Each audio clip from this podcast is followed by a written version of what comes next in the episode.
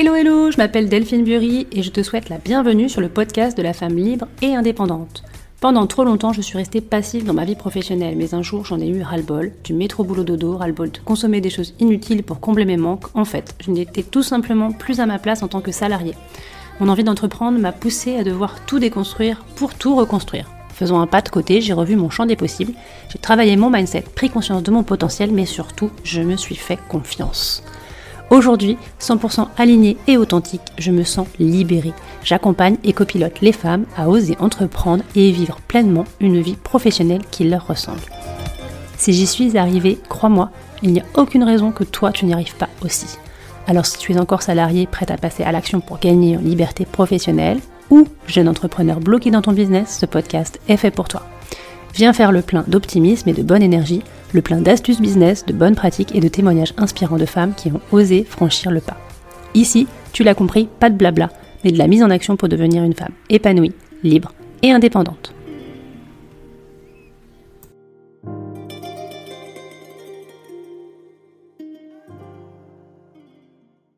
Hello, hello, j'espère que vous allez bien. Je souhaite la bienvenue sur ce nouvel épisode du podcast. Aujourd'hui, je ne suis pas toute seule, je suis en compagnie de Simon Tarea et nous allons parler du temps. Alors Simon, il est coach et formateur en productivité. Avec lui, pas question de ne pas avoir le temps. Il bâtit avec vous votre semaine idéale en reprenant le contrôle de votre temps et de votre santé. Tout un programme, vous me direz. Mais effectivement, lorsqu'on réfléchit dans notre monde qui est en constante évolution, il est vraiment essentiel de reconnaître le pouvoir que nous avons en tant qu'individu pour façonner notre propre destinée. Et dans cet épisode, nous allons donc explorer le concept selon lequel nous ne sommes pas simplement les spectateurs passifs de notre vie, mais plutôt les créateurs actifs de notre réalité. Nous examinerons comment la perception du temps peut influencer sur notre état d'esprit, sur nos choix, mais aussi sur notre réussite. Alors le temps, il est souvent perçu comme une contrainte, une ressource précieuse qui nous file entre les doigts. Mais si nous changeons la perspective et que nous en faisons un allié, une force que nous pouvons utiliser à notre avantage, cela pourrait euh, finalement nous ouvrir à de nouvelles perspectives. Rejoignez-nous dans cet épisode captivant où nous découvrons ensemble comment nous pouvons devenir plus maîtres de notre temps et transformer nos vies en une expérience épanouissante. Je vous mettrai bien sûr toutes les références et toutes les coordonnées de Simon à la fin de l'épisode. Je vous souhaite une belle écoute. Merci beaucoup. En tout cas, donc je vais me présenter moi rapidement. Je m'appelle Delphine Bury, ça tu le sais. Mhm. Et j'ai créé mon entreprise euh, en 2019. Euh, J'accompagne les femmes donc à la reconversion professionnelle. Mhm. Donc passage de CDI à l'entrepreneuriat. Ça, j'insiste bien parce que les femmes que j'ai euh, en coaching, euh, des fois elles ne se l'avouent pas, mais la plupart elles ont quand même envie, euh, enfin tu vois, elles ont quand même envie de changer vraiment de voie professionnelle. Donc je les accompagne vraiment jusqu'à la, bah, jusqu'à la création d'entreprise.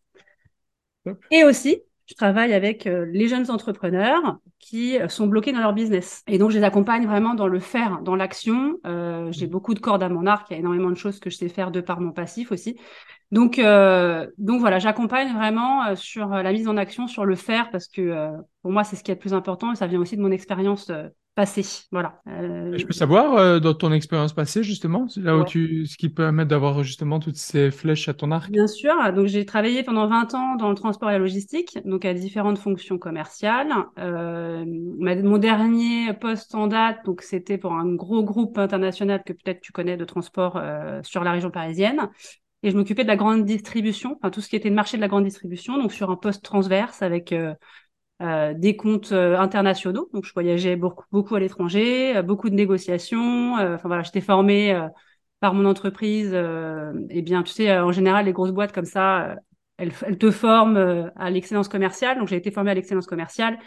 Enfin voilà, enfin j'ai beaucoup de cordes à mon arc parce que j'ai fait du management, parce que, enfin voilà, parce que j'ai fait aussi beaucoup de formations en interne que euh, je j'ai pas les deux pieds dans le même sabot, euh, que euh, j'ai quand même changé pas mal d'entreprises, donc ce qui m'a permis aussi euh, eh ben, de développer beaucoup, beaucoup, de compétences. Mais euh, mais voilà, mais en 2015 j'ai eu ma deuxième fille et puis comme mes mes filles, je les ai pas beaucoup vues petites, j'ai commencé aussi à me poser des questions existentielles, on va dire, sur ma place en fait dans ce monde, donc au sens large.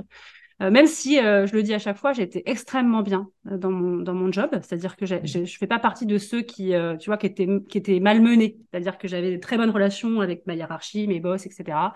J'étais autonome. Enfin, voilà, j'ai pas, enfin, je veux pas dire que c'était l'enfer. Mais par contre, intérieurement, ça a commencé à être l'enfer parce que je me disais que je me sentais enfermée dans quelque chose. Enfin, j'arrivais pas en fait à savoir ce que je voulais vraiment. Donc c'est ça, ça, s'est traduit un peu comme ça, c'est-à-dire qu'au début tu te dis mais je suis pas bien, euh, mais je sais pas pourquoi. En fait, c'est juste ça me fait pas vibrer quoi. Le, métier que je fais me fait pas vibrer.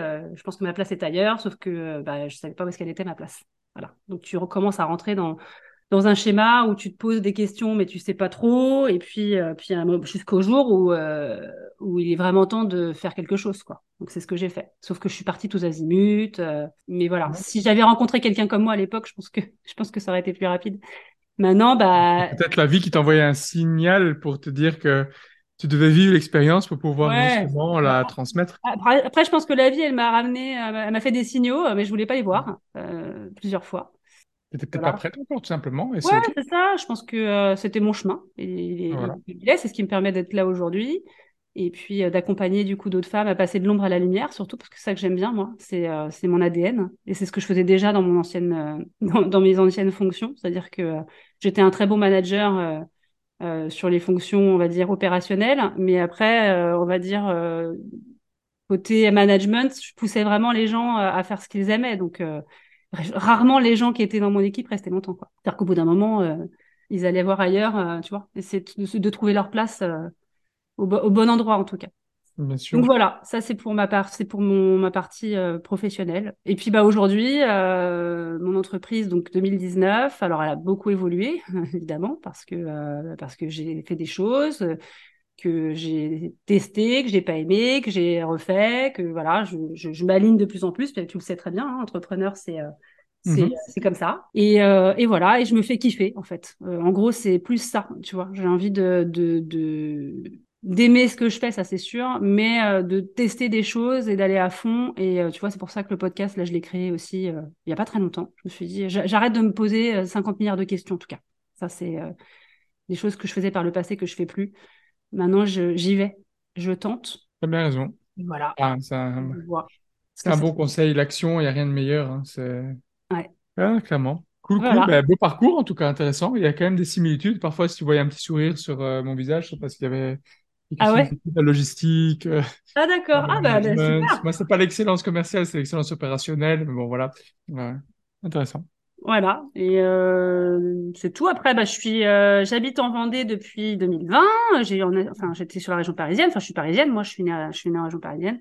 Euh, j'ai fait toute ma vie euh, là-bas, mes études. Je suis juste partie faire un, tour du monde, euh, petite parenthèse enchantée dans, dans, mon, dans ma carrière en 2008, avec une copine que j'avais, avec qui on s'était fait la promesse de partir. tu vois, s'était rencontré à l'école de commerce et on s'était dit on va, on va partir toutes les deux et on l'a fait. On a tout plaqué, on s'est barré. c'était une très très belle expérience. Euh, mais sinon, euh, voilà, sinon je suis plutôt quelqu'un, euh, enfin voilà, de, de, de, très pro. Enfin tu, tu vois, et, ça, et, quelque part, bon, c'est bien, mais en même temps, quand tu es comme ça et puis toujours dans le dans cette spirale voilà, du, du, bien faire et euh, d'essayer de chercher. Euh, enfin voilà. Ouais, alors il y a le bien faire et il y a parfois aussi vouloir trop bien faire. Enfin, tu vois, il y a, y a, ah bah, ça, y a une limite qui est parfois un petit peu. Partie.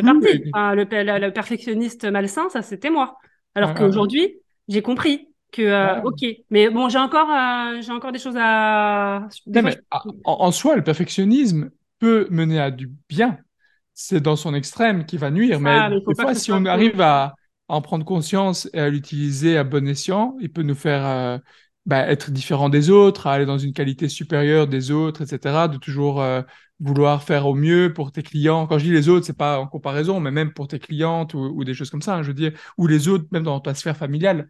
Mais ce qu'il y a, c'est qu'une fois que euh, on n'en prend pas conscience, on peut vite se faire déborder, manger par ce perfectionnisme, et donc du bah coup, il peut être délétère et nous bah Oui, c'est ça, c'est quand tu sais jamais bien en fait. tu dis ben non, je veux pas, non, c'est, enfin, tu vois, quand tu as un regard euh, finalement euh, trop perfectionniste sur ton travail, bah tu le rends pas, tu le rends pas. Enfin moi, clairement, c'était ça, ça me mettait vachement de temps, alors que il y a des choses que franchement, que seul toi tu vas voir. Notamment, moi, je me souviens quand je faisais des présentations, je faisais beaucoup de présentations PowerPoint dans, dans, dans mon ancien job, et ça, ça m'y arrivait de passer des nuits à travailler dessus.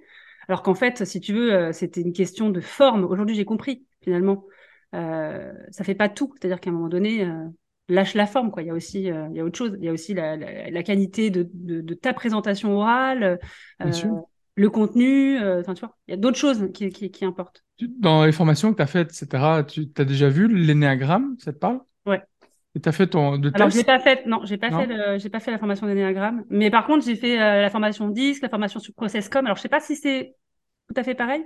Euh, parce que là, c'est un peu numéro et puis. Je dirais euh, qu'Enneagram, ça va plus loin quand même, c'est plus, plus, plus, profond, mais bon, ça demande évidemment du coup bah, plus de matière, plus de, euh, plus de temps pour, pour acquérir la. Enfin, pour, en tout cas, pour pouvoir s'accaparer la, la méthode, l'outil, etc. Mais c'est vrai que ça va. C'est pour ça qu'il est moins présent en entreprise parce qu'en gros, euh, il faut pas, il faut minimum trois jours pour pouvoir comprendre un peu les tenants aboutissants. Et personne dans une entreprise ne va se permettre trois ouais, jours. Sûr, On préfère Colorcom, Insight, ouais, Disc, euh, voilà. euh, éventuellement Processcom, parce que là, en, en, une voire deux journées, c'est tué avec le test, c'est plié, merci, au revoir. Quoi. Donc, non, mais c'est intéressant. Ouais. ouais. Ouais, donc je connais, euh, enfin, je, je, me connais bien, je pense. Fut un temps, je me connaissais mal, non, je pense que je, je, je connais bien et c'est extrêmement important. Euh, notamment, oui, euh, de toute façon, ça, j'ai, j'ai été formé hein, là-dessus. C'est-à-dire pour mieux me connaître, pour mieux connaître l'autre et pour, euh, enfin. ah ouais, non, bien sûr, mais c'est, important. Et, et, de bien se connaître, de bien se comprendre, sans se juger pour autant, mais juste pour comprendre les tendances positives et plutôt les tendances potentiellement négatives aussi. Donc, c'est intéressant pour la, pour la prise de conscience et adapter nos, nos comportements. Ouais, mais c'est cool. Top, top, top. Très enfin, moi, j'ai été intéressée par ton profil déjà parce par tes posts et puis après, euh, évidemment, par ta baseline. Et je me suis dit, oh, bah, tiens, euh, pourquoi pas euh, un homme qui viendrait sur le podcast de la femme libre et indépendante? Enfin, non. Alors, je... non, non, je vais, je vais mettre un petit bémol sur le libre et indépendante. Déjà, c'est moi, tu vois. Le nom, c'est moi, c'est-à-dire que c'est mes valeurs intrinsèques depuis super longtemps. Maintenant, euh, bah, je suis pas fermée aux hommes. Au contraire, je trouve que il y a, enfin, voilà, je, je, me dis, bah non, finalement, je peux inviter plein de mecs euh, à venir parler de leur. Euh, justement, c'est intéressant aussi de, de savoir bah, qu'est-ce que tu penses de la liberté et de l'indépendance, tu vois, tout, voilà. Donc, ah, mais c'est le premier. Valeurs... Tu seras le premier sur le podcast, c'est cool. Ouais, cool. Mais pas le dernier. c'est ouais, je... non, non, certainement pas le dernier, mais c'est toujours, euh, toujours plaisant. Euh, ouais, liberté et indépendance, c'est des, des, valeurs universelles qui, évidemment, que je souhaite que tout le monde puisse partager. Euh, femmes, évidemment, euh, surtout dans notre société, c'est peut-être malgré tout, même si on, on prône l'égalité, genre de choses. Voilà, je pense que dans la réalité, euh, on n'en est quand même pas encore là, même si des choses ont été mises en place. Euh, mais je pense que c'est des valeurs fondamentales. Enfin, moi, quand tu me parles de liberté, je pense directement à ma fille, je pense directement au temps, justement. Euh, parce que euh, si je fais un petit background, c'est un petit retour en arrière. Enfin, comme ça, je fais la présentation et en même temps, je réponds à ta question. Ouais. C'est que euh, bah, pendant des années, pendant pratiquement 15 ans, moi, j'étais dans la consultance et dans la consultance dans le secteur pharmaceutique, et notamment avec des responsabilités au niveau logistique, euh, distribution, etc., supply chain, au niveau des études cliniques. Donc, pour tout ce qui était lié euh, euh, à la distribution et logistique pour les médicaments qui sont ouais. qui sont testés dans le cadre d'études cliniques avant même d'être commercialisés. Donc c'est un peu particulier puisque au niveau financier c'est différent puisque c'est des tests, c'est pas encore c'est pas encore des molécules qui qui, qui sont marketées et commercialisées. Euh, et donc, c'est dans le monde entier aussi, etc. Et donc, moi, ça m'a amené, par chance, à avoir la responsabilité à un moment du, de tout ce qui était amélioration des processus, de l'excellence opérationnelle. Et donc, je me suis formé à ça, je pense que ça devait être en 2014 par là, 2014-2015. Et, euh, et, en fait, euh, et c'est ça la, le point positif de, de la consultance, c'est d'avoir pu faire plusieurs missions, comme tu disais, hein, d'avoir testé à plein de choses, mais surtout d'avoir pu déterminer ce que j'aimais bien et ce que j'aimais pas. Euh, et donc là, par contre, j'ai adoré tout ce qui était lié à, à, à l'excellence opérationnelle, l'amélioration continue. Euh, je sais pas si tu vois, un mailing management, Six Sigma, etc. C'est des, euh, des méthodologies qui m'ont euh, évidemment euh, tout de suite parlé. Et, et, surtout au niveau du mindset, l'amélioration continue, ouais. cette mentalité de progression. Mmh. Donc, il y a une graine qui avait été semée à ce moment-là, mais je savais pas encore ce qu'elle allait faire germer. Euh, et donc, j'applique ça dans le boulot, etc. 2015-2020, je suis dans une boîte où je déploie vraiment la, la, le, le Lean Six Sigma dans, au niveau de la supply chain, donc super, etc. Au niveau humain, avec le leadership team, avec les équipes, le middle management, les équipes opérationnelles, ça c'est vraiment top.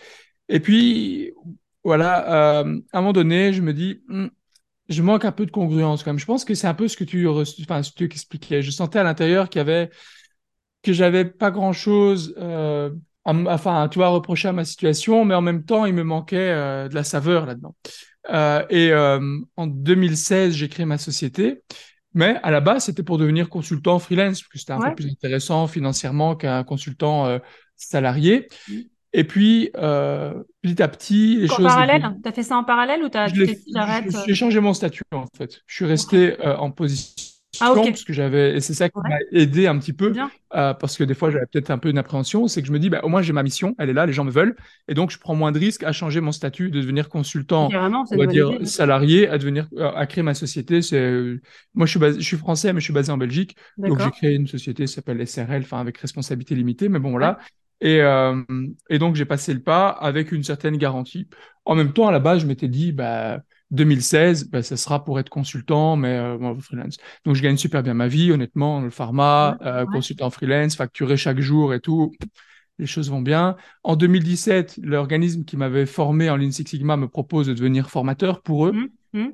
Je me rappelle, j'étais là face, face, au gars. Euh, dans ma tête, j'ai non, Simon, parce que j'avais un peu peur de parler en public à ah l'époque. dans ma tête, non, non, non.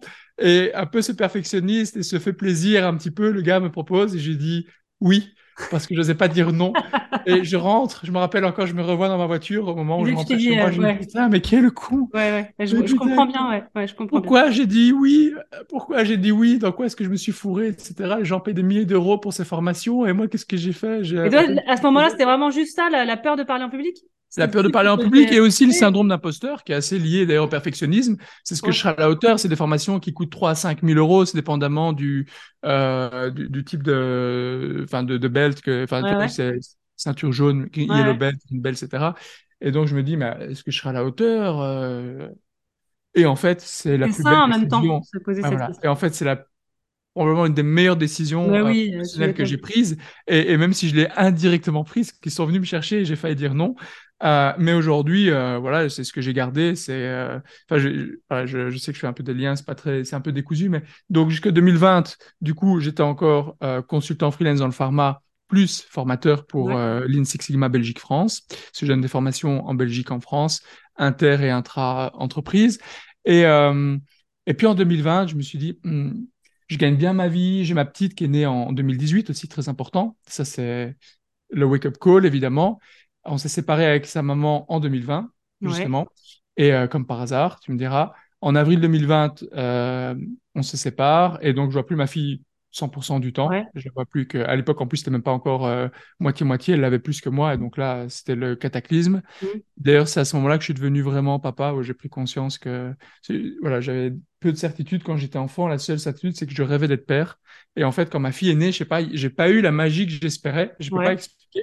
Et en fait, quand on s'est séparé avec sa mère, ce qu'elle a beaucoup couvé, la petite, enfin bref, je passe les détails, c'est pas très intéressant, mais en tout cas, quand on s'est séparé, là, waouh, l'importance de ma, enfin le, le, fait que ma fille serait ma priorité zéro dans ma vie, enfin je veux dire, euh, c'était euh, voilà, j'ai en tout cas pris conscience de, de mon rôle de père. Et c'est peut-être intéressant, c'est justement dans un podcast de, de femmes, de voir aussi le point de vue Bien sûr. Et, du père face à la, à la paternité, parce que forcément, on n'est pas père de la même manière qu'une mère devient mère. Enfin, je, je, Tout à fait. Non, mais bien sûr. Je, dis comme ça. D'ailleurs, c'est difficile de se mettre euh, chacun à la place de l'autre, en fait. Ben, c'est ça. comprendre, mais, c'est, mais on ne saura jamais. Enfin. Ben, c'est exactement ça. Et donc, moi, il m'a fallu donc euh, un an et demi, à l'année et demie de ma petite, vraiment, pour prendre pleinement conscience du fait que j'étais euh, devenu papa et que j'étais son père à elle. Et qu'en plus, là, ben, double, double peine, bam, c'est que ben, on se sépare et que ben, elle voyait 9 jours sur, sur 14, 9 jours sa mère et 5 jours, euh, enfin, elle était 5 jours avec moi. Et donc, du coup, donc il y a ça qui commence à, à gratter. Et puis, je lis un livre, je sais pas, si tu fais des podcasts, tu connais peut-être Tim, Tim Ferriss qui avait écrit La semaine des 4 heures et qui, fait, podcast, un des podcasts les plus, les plus euh, enfin les plus écoutés plutôt d'ailleurs euh, aux États-Unis. Et bah, ça il te avait fait réfléchir quoi. Euh, bah, la semaine des 4 heures certainement, mais en plus le livre que je lisais le soir à l'époque, je lisais trois interviews, c'était je sais plus quoi la, la tribu des mentors ou un truc comme ça. Donc c'était le résumé de d'invités, enfin de questions qu'il posait à des invités de son podcast. Et là, j'étais tombé justement sur une femme entrepreneur qui était apparemment dans Forbes ou New York Times, je sais plus quoi, dans le top 100 des femmes les plus influentes, mais je me rappelle plus son nom. Malheureusement, il faudrait que je le retienne. Et, euh, et je me rappelle, je lisais ça le, le soir et elle disait la pire des situations. Donc la question que Tim Ferriss posait, c'est important, c'est si vous deviez conseiller à quelqu'un, un, un jeune adulte qui se lance dans l'entrepreneuriat ou quoi, qu'est-ce que tu lui conseillerais Enfin, qu'est-ce que vous lui conseilleriez? Et la personne dit, alors la pire chose, c'est d'être entre deux, c'est-à-dire de rester dans un travail de salarié en se disant ben, c'est quand même assez confortable, j'ai j'ai de quoi venir voir venir, j'ai de quoi payer mon loyer, à manger, etc.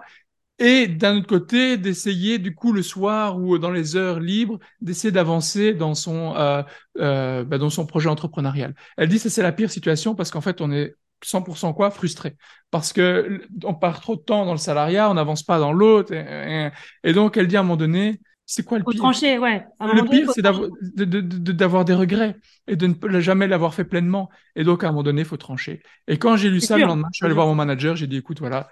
Euh... en fait, j'avais la réponse en moi, mais je me trouvais des bonnes raisons. Mon ego, mon cerveau, trouvait, mon mental trouvait des bonnes raisons pour ne pas avoir à le faire. Et donc, je suis allé voir mon manager et je dis, écoute, j'ai quelque chose à te dire. Euh, voilà, je sais pas si ça va te plaire ou pas, mais voilà, j'ai décidé de, mettre fin à ma mission parce que j'étais consultant et, euh, voilà de, me lancer dans, mon projet perso. En plus, on avait on était, vraiment on avait une bonne affinité, donc on discutait euh, ensemble quand, on avait des réunions ou même on allait manger parfois des bouts, on discutait d'autres choses. Donc il connaissait mon aspiration par rapport à tout ça. Donc euh, quand je l'ai vu, je savais pas non plus quelle allait être sa, réaction. Et en fait, euh, il m'a dit, bah, j'attendais que tu viennes me dire ça. Et sache que si j'avais 10 ah. ans de moins, je ferais la même chose. Et donc, je te souhaite vraiment le meilleur. Vas-y, envole-toi, quoi. Et donc, waouh. Donc, ça m'avait réconforté dans le fait que j'avais pris, a priori, le bon choix. Euh, et, euh, et, voilà. Et donc là, aujourd'hui, euh, je voudrais jamais, jamais revenir dans le salariat. Alors, je critique pas le salariat parce que voilà, il oui, mais bien sûr. il en faut. mais c'est juste que par rapport à mon tempérament et à ma, justement, ma vision de la liberté, puisque c'était le terme, la question, la question à la base de, de, de tout ce Ariane ici. Euh, c'était ça, c'était de pouvoir utiliser mon temps comme euh, je le désirais. Et donc aujourd'hui, en 2023, j'ai ma fille une semaine sur deux. Quand j'ai ma fille, c'est 100%, ma, 100 ma priorité. C'est-à-dire qu'à 15h30, je suis à l'école pour aller la chercher. À 11h50, le mercredi, je vais la chercher. Et je passe un maximum de temps avec elle. C'est-à-dire qu'il n'y a pas de call, il n'y a pas de, de choses, sauf évidemment euh, un, enfin, oui, sûr. évidemment. Mais es là, je veux dire en standard, voilà. Et alors la deuxième semaine, celle où je ne l'ai pas, là c'est focus sur euh, mon autre bébé, si je peux dire, bah c'est mon projet entrepreneurial. Bien sûr. Bien sûr. Et c'est ça, ça me fait penser à le post que tu as mis sur lequel j'ai fait un commentaire, tu sais, par rapport à ça. bah, mais c'est ça, bah, c'est celui.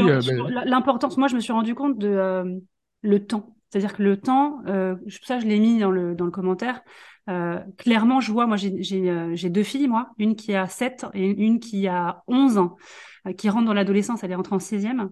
Et là, je vois, en fait. Je commence à voir, parce que je l'observe beaucoup, mes filles. Je les regarde beaucoup, j'observe. Enfin, ça, ça, ça, ça m'éclate, en fait, de regarder comment elles grandissent. En regardant les enfants, on apprend plein de choses aussi sur nous. Et, euh, et je la vois s'éloigner, parce que j'ai une, j'ai une, une, très belle relation avec mes filles, notamment, enfin voilà, même c'est très fusionnel, mais je vois la grande qui m'échappe, en fait. Hein ça y est, elle grandit, quoi. Et tu verras, l'adolescence, euh, c'est normal. C'est, c'est, on a tous eu ce chemin-là. C'est les copines. C'est, enfin voilà, on sent qu'on n'est plus, euh, on n'est plus son tout, quoi. Donc je me dis, finalement, c'est vrai que le moment où ils ont vraiment, vraiment besoin de nous, euh, les enfants, ils ont besoin de nous toute la vie. Mais clairement, c'est, ça va être, allez, les, les 12 premières années où vraiment, c'est vraiment important. Et c'est pour ça, moi aussi, que j'ai décidé à un moment donné, je les ai pas vues petites. Donc je me suis dit, ben tant pis. Euh, en tout cas, là, maintenant, elles ont besoin de moi. C'est important. Non, c'est clair. Et euh, je suis 100% aligné avec ça. Et, et, voilà, donc euh, c'est pour ça que j'ai tout réorienté. Je gagne beaucoup moins bien ma vie maintenant, clairement, puisque je réduis l'activité. J'ai pas de l'argent qui tombe tous les jours comme, enfin, comme j'étais quand j'étais consultant. Mais voilà, en même temps, j'ai ma fille dont je profite un maximum une semaine sur deux. Et l'autre semaine, cette fois-ci, j'ai dédié, enfin, j'ai décidé de dédier un maximum de temps justement à la création, donc comme je disais, de mon autre bébé, c'est-à-dire mon projet entrepreneurial, et de pouvoir essayer de, de pouvoir impacter, inspirer un maximum de gens, puisqu'effectivement, bah, tu parlais du temps, c'est temps et santé sont vraiment les deux mots-clés. Ah bah justement, j'ai hâte de, que tu m'expliques tout ça, moi. j'ai plein de, questions parce que... De, de, mon accompagnement, voilà. Non, mais avec, avec Je suis allée voir, hein, évidemment. Je suis allée voir euh, ton site, etc. Ouais, le site, il est, ouais, il est pour l'instant un peu en construction. Il sera, ouais, mais tu vois, c'est pas grave. Hein, bah, franchement, euh, voilà, j'ai été prendre les infos parce que je bâtis votre semaine idéale. Reprenez le contrôle de votre temps et de votre santé. Tout un, tout un programme. Ça donne, ça donne envie. Et, euh, et, méthode Create, donc je suis allée voir euh, C R E A T E. Tu vas me le redire parce que j'ai pas j'ai pas euh, retenu. Ouais, bien sûr. Mais euh, c'est une méthode que tu as créée toi ou c'est une méthode qui existe déjà et qui est franchisée ou enfin je sais pas comment on peut le dire? Alors c'est une méthode que j'ai créée. que, dont j'ai déposé les droits, en tout cas les droits au niveau euh, Internet, parce que j'ai pas encore toute la charte graphique. Enfin, maintenant, ça commence à, devenir clair au niveau de la charte graphique, etc. Mais donc, donc j'ai pas le copyright complet, mais en tout cas, c'est elle est déposée, c'est une marque déposée, voilà ça, que j'ai créé. Alors, ça vient d'un autre événement. Ouais. C'est qu'en 2014, en fait, je revenais du Mexique, décalage horaire, euh, et puis j'étais allé manger un bout avec mon, mon, père, on était allé boire un verre, etc. Et en rentrant, je roulais vite trop vite et pam, je prends le mur à tous les sens du terme. Et, euh, et en fait, j'avais perdu conscience et c'est certainement ce qui a fait que je m'en sois sorti si bien. C'est que j'étais, à mon avis, entre 160 180 dans, un mur. Euh, et je reprends connaissance euh, à l'hôpital et là, la personne, je ne savais même pas où j'étais, je dis mais qu'est-ce qui se passe? Et la personne me dit, enfin, les, urgentistes me disent, euh, vous savez où vous êtes, etc. Puis je dis, bah non, qu'est-ce qui s'est passé? Qu'est-ce que je fais là? Je comprends rien. Euh, et euh, ils me disent, bah oh. écoutez, si vous n'aviez pas votre ceinture, vous seriez mort. Si la voiture avait fait un frontal, vous n'auriez plus de jambes. Donc c'est que la voiture a touché de côté. Enfin voilà. A... Après j'ai vu ma voiture à la casse, il n'y a plus de moteur. Oh là là. Un truc de fou. Et donc là, je ne sais pas pendant combien de temps j'ai pleuré. Euh, oh, parce que le temps, on en reparlera, mais le temps pour moi reste quelque chose de subjectif, une émotion. Ouais, donc, bah, quand on passe des bons moments, bah, le, le, temps, on a l'impression qu'il est passe en une seconde, alors que la même durée, quand on s'ennuie, bah, on a l'impression que ça dure une, euh, une, une, une, éternité. Et, euh, et donc euh, là, j'ai pris conscience, j'ai pris conscience que bah, c'était pas le moment pour moi. Euh, et que la vie m'offrait euh, une deuxième chance, ou en tout cas qu'elle m'alertait sur euh, le fait que Simon là, tu te laisses aller, c'est pas le moment. Et à ce moment-là, je subissais vraiment ma vie. J'étais consultant encore à l'époque, c'était 2014, donc j'avais pas créé ma société. D'ailleurs, c'est ce qui m'a motivé à créer ma société. Enfin, soit. Ah, J'imagine que ce genre d'événement. Voilà. Et donc il y a un avant, un après. Et petit à petit, donc c'est là où j'ai commencé à me reprendre en main. J'ai fait un petit burn-out derrière parce que voilà, il y avait des choses qui n'allaient pas. Cet accident a vraiment tout recentré je me suis vraiment réaligné suite à ça. J'ai repris conscience qu'en fait, c'est pas euh, la vie. Enfin, tu vois, j'aime bien cette métaphore de ma vie à l'époque. C'est que j'ai l'impression que je suis dans une barque. J'avais des rames sur le côté. Je les vois, les rames, elles sont là. Je voyais un rivage là. Et malgré tout, qu'est-ce qui se passait? J'étais comme ça, les bras croisés. Et c'était le, bah, le courant en fait qui, euh, qui dirigeait ma barque. Ça, tu vois, je, j'étais un peu passager. Ouais, bah je laissais un peu la vie et les autres. La, vie choisir pour toi. Mm. Voilà, m'orienter. Donc, euh, ma boîte de consultant, choisir ma mission, un peu, je faisais le maximum, etc. Même au niveau relationnel, enfin, c'était pas, c'était c'était pas terrible du tout. Et donc, j'ai l'impression qu'il m'a fallu ce déclic, cet accident, malheureusement ou heureusement, que, voilà, euh, pour qu'à un moment donné, euh, je, je me réveille de cette barque et que je me dise, purée, mais il y a mais il y a des rames là en fait. Je peux, je peux. je ah, peux aller, ouais. Je, Et quand j'ai utilisé, je peux bouger la, la, barque où je veux. Waouh et, je vais aller là-bas.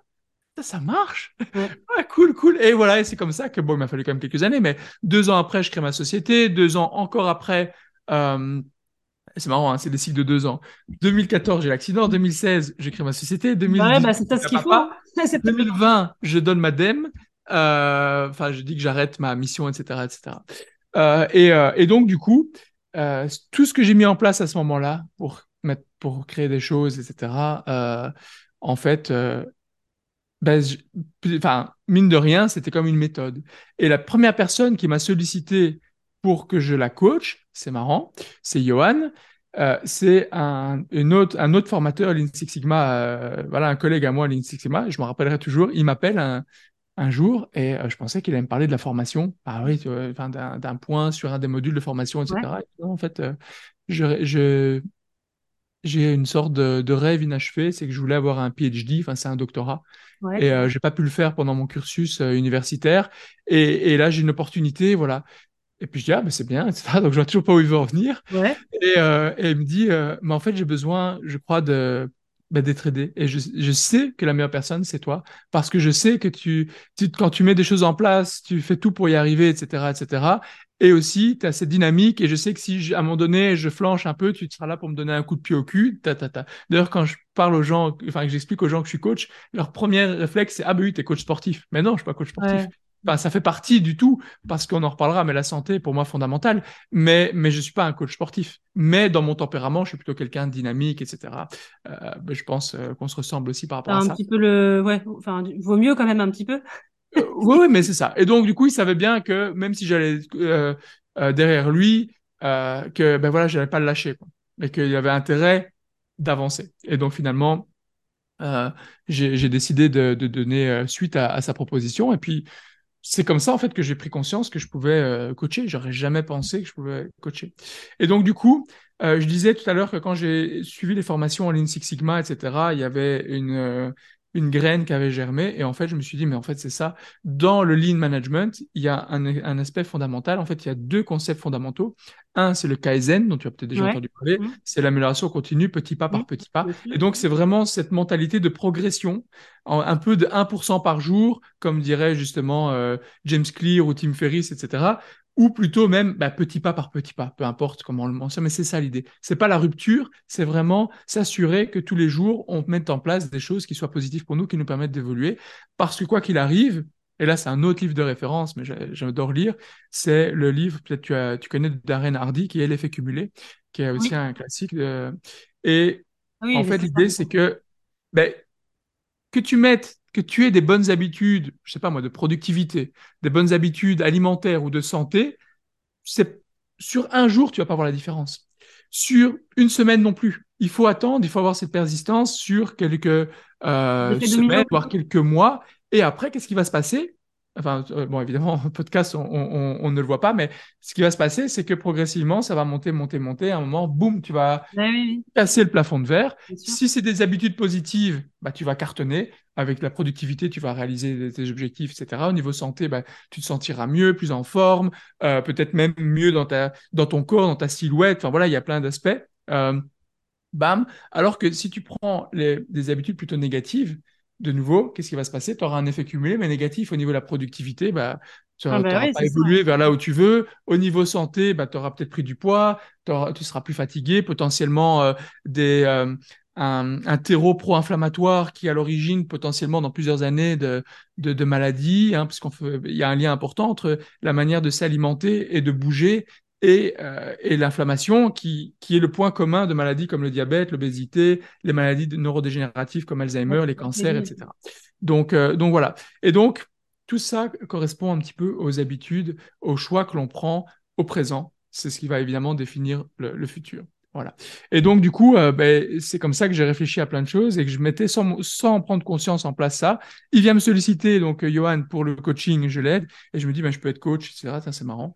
Euh, J'aurais pas forcément cru ah ouais. ça. Et pourtant, mais avec le recul, euh, enfin, c'est pas, pas quelque chose auquel tu pensais du tout?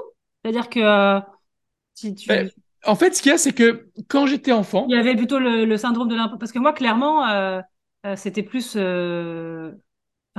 Aujourd'hui, quand je dis euh, que je fais du coaching, de l'accompagnement, on me dit bah ça me paraît évident. Mais ça, ça, ben, l'est aujourd'hui, qui ça l'était pas il y a quelques années. Voilà, moi, euh, quand les gens voient, me connaissent et que, que maintenant ils savent que j'ai réorienté ma carrière entre guillemets vers le coaching, ils sont pas étonnés du tout non plus. Ben non, moi non plus, parce qu'en fait, quand, dans, quand j'étais enfant, je veux dire entre 5 et, 10 ans plus ou moins, je me rappelle, je me rappelle de moments clés. Hein, ben, où je me baladais avec ma mère et je me dis mais pourquoi cette personne elle est handicapée? Pourquoi est-ce que cette personne elle est malade et pas moi etc et je me posais ce genre de questions. Et d'ailleurs euh, après mon cursus scolaire j'ai fait euh, un master en sciences biomédicales. C'est l'équivalent de, de, la recherche scientifique parce que je voulais à ma manière essayer de contribuer à euh, aider les, mmh. les, personnes à essayer d'avancer dans la recherche. Après voilà l'académique c'était pas pour moi. Donc j'ai testé mais j'ai pas validé et c'est pour ça aussi que je me suis retrouvé de, bah, dans le pharma. Hein, je t'expliquais que j'avais un cursus pharmaceutique. Bah, c'est parce que ce, euh, voilà, ce, ce master-là menait plutôt dans les, dans les sciences de la vie, donc dans le pharma. Et après, j'ai fait un, master en management pour euh, justement avoir un, plus, un peu plus d'opportunités. Et donc, j'ai toujours eu vocation d'aider mon prochain, de, de, de, comprendre comment ça se fait que ces personnes souffrent d'une manière ou d'une autre. À l'époque, je voyais de mes yeux d'enfant, plutôt les, les, les, gens souffraient bah, par des maladies. Je n'étais pas évidemment dans le psychologique. Et aujourd'hui, en fait, ça fait 100% du sens parce que j'avais déjà ça en moi étant petit. Et donc, du coup, je l'exprime aujourd'hui. Euh, à l'époque, j'aurais peut-être dit, bah, il faut que je sois médecin ou chirurgien, mais aujourd'hui, à travers le il y avait l'aide aux autres, voilà. Voilà, il y a, il y a l'aide aux autres. Et en fait, je trouve ça même, en fait, je trouve ça parfait parce que quand j'ai eu cet accident et que j'ai pris conscience que je passais à côté de ma vie, que je subissais ma vie, en fait, c'est peut-être présomptueux ce que je vais dire, et pourtant, je ne peux pas l'exprimer autrement. J'ai l'impression que la vie m'a dit que c'est pas fini pour toi et que tu as une mission sur cette terre. Enfin, tu es là pour quelque chose. Et, et ce quelque chose. Tous ceux qui ont eu des, euh, des accidents comme ça de la vie euh, hmm. disent la même chose. c'est Et, c'est exactement le lien que j'allais faire, c'est que j'ai l'impression que j'ai une mission dans cette vie et que c'était pas mon heure, si je peux dire, et que cette mission, c'est d'essayer de faire prendre conscience aux gens qu'en fait, le temps est la ressource principale et qu'en fait, on est les créateurs de notre temps. On peut pas gérer, on parle de gestion du temps, mais je crois pas qu'on puisse gérer le temps. Le temps, il passe. Par contre, on peut gérer notre mindset pour que le temps soit notre allié et pas notre ennemi. Et faire de ce temps quelque chose qui nous épanouisse plutôt que quelque chose qui nous contraigne, qui nous frustre ou que sais-je. Et donc, c'est de là que, euh, tu vois, ma promesse, c'est de faire votre semaine idéale parce que pour moi, on a euh, la semaine et, euh, et, un créneau assez large, assez court, mais assez large aussi pour avoir un équilibre épanouissant pour chaque personne entre le pro, le privé, etc., familial. Euh, ce que parfois on, entend souvent, je lis et j'entends beaucoup sur la productivité, plutôt la journée productive, etc. Mais la journée, non, pour moi, la journée, c'est trop trop petit. Tu peux pas être équilibré dans une journée, c'est pas possible. Même sur une semaine, c'est déjà compliqué. Mais au moins, une semaine idéale, c'est 168 heures. C'est le point commun qu'on a toutes et tous, femmes, hommes, culture, niveau de salaire, peu importe, religion, tout ce qu'on veut, on a toutes et tous 168 heures dans une semaine. Et il y en a euh, qui sont plus heureux que d'autres. Euh, il y en a qui gagnent mieux leur vie que d'autres, peu importe où on met les curseurs. Exactement. Mais on a toutes et tous le même quota temps. C'est la seule égalité qu'on ait, euh, qu'on le veuille ou non sur Terre. Et donc l'idée, c'est pas de gagner plus d'argent. Enfin moi, en tout cas, c'est pas ça qui me fait euh, qui me fait rêver. J'ai peut-être été un peu dans ce drive-là quand j'étais jeune adulte, mais maintenant non. Maintenant, moi, ce qui m'excite, euh, ce qui me rend libre pour refaire le lien avec la liberté, c'est de me dire bah, que j'utilise le temps comme je veux et euh, que je sorte épanoui. Et alors, du coup, l'accompagnement, permet de voir, de comprendre comment la personne euh, fait face à son temps aujourd'hui. Chaque personne que j'ai face à moi, homme-femme, j'ai d'ailleurs un peu plus de femmes que d'hommes dans, dans, ma clientèle. Et d'ailleurs, si tu regardes les, les, les euh, réactions sur mes publications LinkedIn, c'est quand même c'est quand même beaucoup plus féminin que masculin. C'est d'ailleurs, hein, parce que euh, ça veut dire quoi que les hommes ils n'ont pas de problème de temps? Ça c'est évidemment une, une utopie d'y croire. Je pense que c'est quelque chose de global. Je pense peut-être, alors j'en sais rien, hein, je ne veux pas euh, enfin, voilà, ça ne reste que des suppositions, donc ça vaut ce que ça vaut. Mais, mais je pense peut-être que Bon, déjà, mon, ma cible, c'est des entrepreneurs. J'allais te poser comme question justement. Donc, hommes-femmes. Hein, donc, quand je dis entrepreneur, c'est euh, voilà avec un grand E, donc ça englobe les hommes et les femmes, et qui sont parents ou dirigeants, mais qui sont parents. Et je pense que le fait que ce soit des parents est clé. Pourquoi? Parce que je pense que homme ou femme, quand on devient parent, on prend plus conscience de l'importance du temps et du fait que c'est important de, de, travailler, mais qu'il n'y a pas que le travail dans la vie. Ouais, ouais. En fait, disons que tu dis attention. Alors, y a... moi, j'en connais plein, hein, euh, et je pense que toi aussi. C'est-à-dire qu'ils ne, enfin, qui sont souvent sur leur téléphone, enfin, qui ne prennent pas conscience. En fait, moi, des fois, j'ai ou qui sont pas dans l'écoute, ou tu es avec eux, mais ils sont pas là. Mais beaucoup, hein. Beaucoup de gens comme ça. Hein. J'ai commencé euh, ben, l'autre poste la fois passée. Peut-être tu, tu, alors, je sais plus c'était lequel, parce que pour l'instant, j'en écris régulièrement, donc je suis désolé, je même même post moi-même, je ne me rappelle plus, mais j'avais commencé un post sur une citation qu'un ami m'avait euh, partagée récemment, et il me dit Qui se souviendra de tes heures sup dans 20 ans? Ah, si, je l'ai vu celui-là. Ouais. Qui se souviendra de tes heures sup dans 20 ans? Oui. Bah, tes enfants. bah, c'est ça. Et oui. Tout dire. Tes enfants, évidemment. Mais oui, bien sûr. Et, et, voilà. Et donc c'est pour ça que. Ils savent bien nous le dire d'ailleurs les enfants. Ils savent très très bien nous le dire quand euh, ils ne voient pas. Parfois, ça rentre dans, d'une par une oreille, ça ressort de l'autre malheureusement. Et donc du coup, euh... enfin voilà. Donc pourquoi les plus les femmes que les hommes? Je sais pas. Je pense que les femmes sont plus dans le développement personnel. Je pense qu'il y a peut-être moins d'honte aussi pour une femme de se dire que elle peut évoluer, alors qu'un homme c'est peut-être encore un peu même si. Euh... On l'assume peut-être plus, tu dirais? Est-ce qu'on assumerait peut-être plus euh, nos défauts, finalement, nos failles, peut-être Ouais, c'est peut-être, ouais. ouais. Possible. Moi aussi, je me pose la question pourquoi effectivement? Alors, je sais, alors que pour autant, moi, j'ai quand même beaucoup d'hommes qui me disent mais pourquoi? Parce que du coup, ça, ça interroge quand je dis libre et indépendante. Je travaille avec les femmes. Moi, ma, ma cible, c'est les femmes. Mais pourquoi les femmes? Pourquoi est-ce que pas Pourquoi, pourquoi pas les hommes? Alors, c'est vrai que je me suis pas, enfin, je me suis pas posé cette question quand j'ai créé mon entreprise, c'est-à-dire que euh, ça aurait pu être les hommes, mais en fait, naturellement, c'est quand même plus les femmes euh, qui viennent vers moi. Mais bah demain, si j'ai un homme qui vient vers moi qui, euh, et qui veut, qui veut bosser avec moi, je, je vais pas aller fermer la porte, bien sûr. Mais naturellement, c'est quand même beaucoup les femmes. Donc oui, il y a peut-être ça. Il y a peut-être ce, cette... Euh... Parce que je pense que la les problématiques qu'ont les femmes, euh, les hommes les ont aussi. Tu vois, c'est pas... Ouais, et puis peut-être encore que malgré tout, euh, les hommes prennent moins conscience, euh, même si c'est de plus en plus le cas, le Covid pour moi a quand même aidé. Dans... Alors il y a plein de choses négatives du Covid, mais il y a quand même aussi plein de choses positives. Et moi j'aime bien quand même plutôt focaliser mon attention sur le positif que sur le négatif, surtout pour les éléments sur lesquels j'ai pas de contrôle. Mais euh, je pense que les gens se sont posés pas mal de questions grâce au Covid, euh, se sont remis en question et, et je pense les hommes aussi. Et malgré tout, euh, peut-être quand même que le rapport à l'enfant est quand même malgré tout encore beaucoup plus important pour une femme fusionnelle entre une femme et, de nouveau on en parlait en début hein, de discussion mais on, je peux pas me mettre à la place d'une femme comme une femme peut difficilement peut-être se mettre à la place d'un père etc mais je veux dire je pense malgré tout que biologiquement, parce qu'avant tout, on est des êtres biologiques, hein, on est des êtres logiques, mais on est surtout des êtres biologiques. Et donc, il y a tous ces neurotransmetteurs, plein de choses qui font que ben, la, mère et l'enfant, c'est fusionnel dans les premières années. Et peut-être un peu moins pour le, père. Et on est encore peut-être, malgré tout, même si ça évolue, dans le paradigme où la maman est focalisée sur l'enfant et le père travaille un petit peu sur le côté. Voilà, je, c'est très schématique, très, très archaïque ce que je suis en train de dire. Il y a de ça, et encore toi, tu es, en garde partagée. Vous avez, vous avez une semaine chacun euh, euh, la garde de ta fille. Alors après, je sais pas, mais je, pense que je discute avec mes, tu vois, là, je, te parle de moi, de mon expérience, et puis de celle de mes, mes proches par rapport à, aux mamans. Il y a, il y a, alors moi, je suis mariée, hein, je suis en couple, etc. Mais c'est vrai qu'il y a, il y a une tâche quand même que euh, supplémentaire qui me revient. Je sais pas pourquoi. C'est chez beaucoup, beaucoup de, de, de couples. En tout cas, après, je ne sais pas pour les parents séparés, mais j'ai, j'ai, des réponses quand même. C'est qu'on gère beaucoup de choses, c'est-à-dire euh, les, rendez-vous médecins, euh, les écoles, les activités, etc., etc. Enfin, moi, je vois, euh, pourtant, mon mari fait plein de choses. Hein, je peux rien lui reprocher, il est top. Mais il y a là-dessus, il est nul. ouais, ben.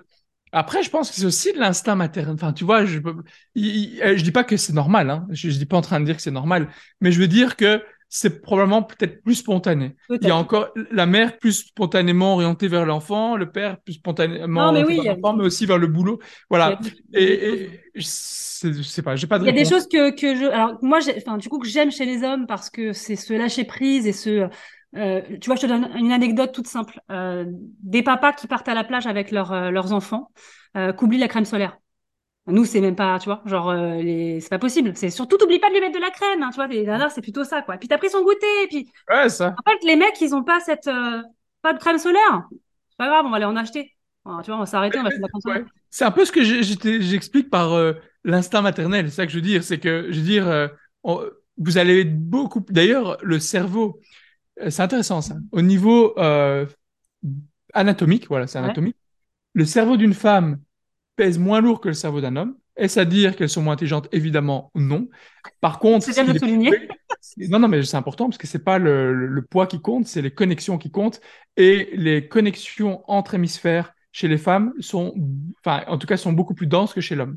Et donc, les femmes peuvent avoir une vision, et c'est a, priori prouvé, euh, parce que j'ai suivi des cursus euh, en neurosciences, et c'est prouvé que les femmes peuvent gérer plus de choses. Et les hommes sont beaucoup plus, on va dire, je ne peux pas me faire que des amis ici, mais beaucoup plus, on va dire, allez, j'exagère le terme, mais primaire. Enfin, voilà, c'est, en gros, euh, c'est plus dans les séquences, etc. Et les femmes peuvent voir beaucoup plus de choses en même temps. Ouais, c'est pour ça que la parité, je pense, euh, elle est, euh, elle est incroyable. Enfin, pour moi, je pense que, tu vois, à chaque tête d'entreprise, il faudrait un homme et une femme. Ouais, ça pourrait être un bon, un bon moyen, effectivement. Il y a, il y a, plein de choses. Il faudrait un homme, une femme, il faudrait des bonnes valeurs. Faudrait ah non, mais oui, voilà. Il y, a, il y a plein de choses pour une bonne entreprise, mais ouais, effectivement, il y a, le cerveau d'une femme et le cerveau d'un homme ne sont pas câblés de la même manière. Ça, c'est une vérité biologique.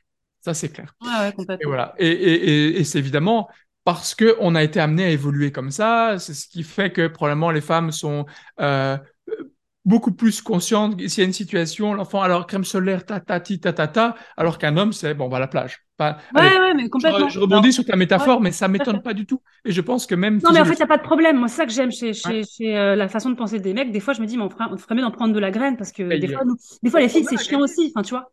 On a à gagner. On a à gagner dans les deux, à trouver le bon côté des deux on a à, gagner. Si on fait l'un plus 1 égale 3, c'est mieux que de dire ah ils sont comme ça, nous on est comme ça. Ah oui, et donc non, moi je... Euh, voilà, c'est pas. Au contraire, il y a beaucoup de choses à prendre, euh, comme tu dis, euh, chez les uns et chez les autres. ben voilà, exactement. Voilà. Et et donc du coup, ben je sais plus où on était, mais. Bah, écoute, non, moi j'aimerais bien que tu me parles de bah de, de, comment tu fais du coup? Comment c'est quoi ta méthode? Comment j'aime que tu parles du temps que tu vois euh, euh, qu'on reprenne un petit peu cette idée de comment est-ce que tu vois par exemple les femmes ou les hommes enfin les deux, qui nous, qui nous écoutent et qui, qui se sentiraient justement éparpillés euh, justement, comme on disait, qui, qui, qui sont peut-être plutôt, euh, qui disent qu'ils n'ont pas le temps, parce que j'aimerais bien savoir, comprendre ça aussi. Ah, parce que ah, j'adore l'expression, j'ai pas le temps. Très, oui, mais j'adore moi aussi. C'est-à-dire bonne croyance limitante. On n'aura pas le temps quand. Allez, je veux pas être euh, défaitiste. Non, mais moi, je, moi, je suis assez. Euh, on n'aura pas le temps. Ça m'arrive de me dire, hein, j'ai pas le temps. Euh, ah non, j'ai pas le temps, machin. Mais en fait, je, je sais que c'est des conneries ce que je dis. C'est-à-dire qu'à un moment donné, le temps, c'est parce que je suis pas bien organisée ou parce qu'à un moment donné, euh, j'ai pas posé les bons créneaux. Enfin bref, voilà, c'est ça. on a le temps. Franchement, 168 heures sur une semaine, euh, si on retire le sommeil, euh, je sais pas combien d'heures de travail, euh, enfin voilà, ça dépend évidemment des personnes. Euh, ça peut être 40 heures, plus ou moins, etc. Il reste énormément de temps pour faire les choses.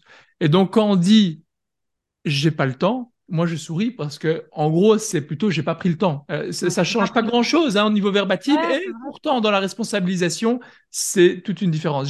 J'ai pas le temps, c'est ouais c'est le monde euh, qui fait que ouais non je alors que je n'ai je prends ma part de responsabilité.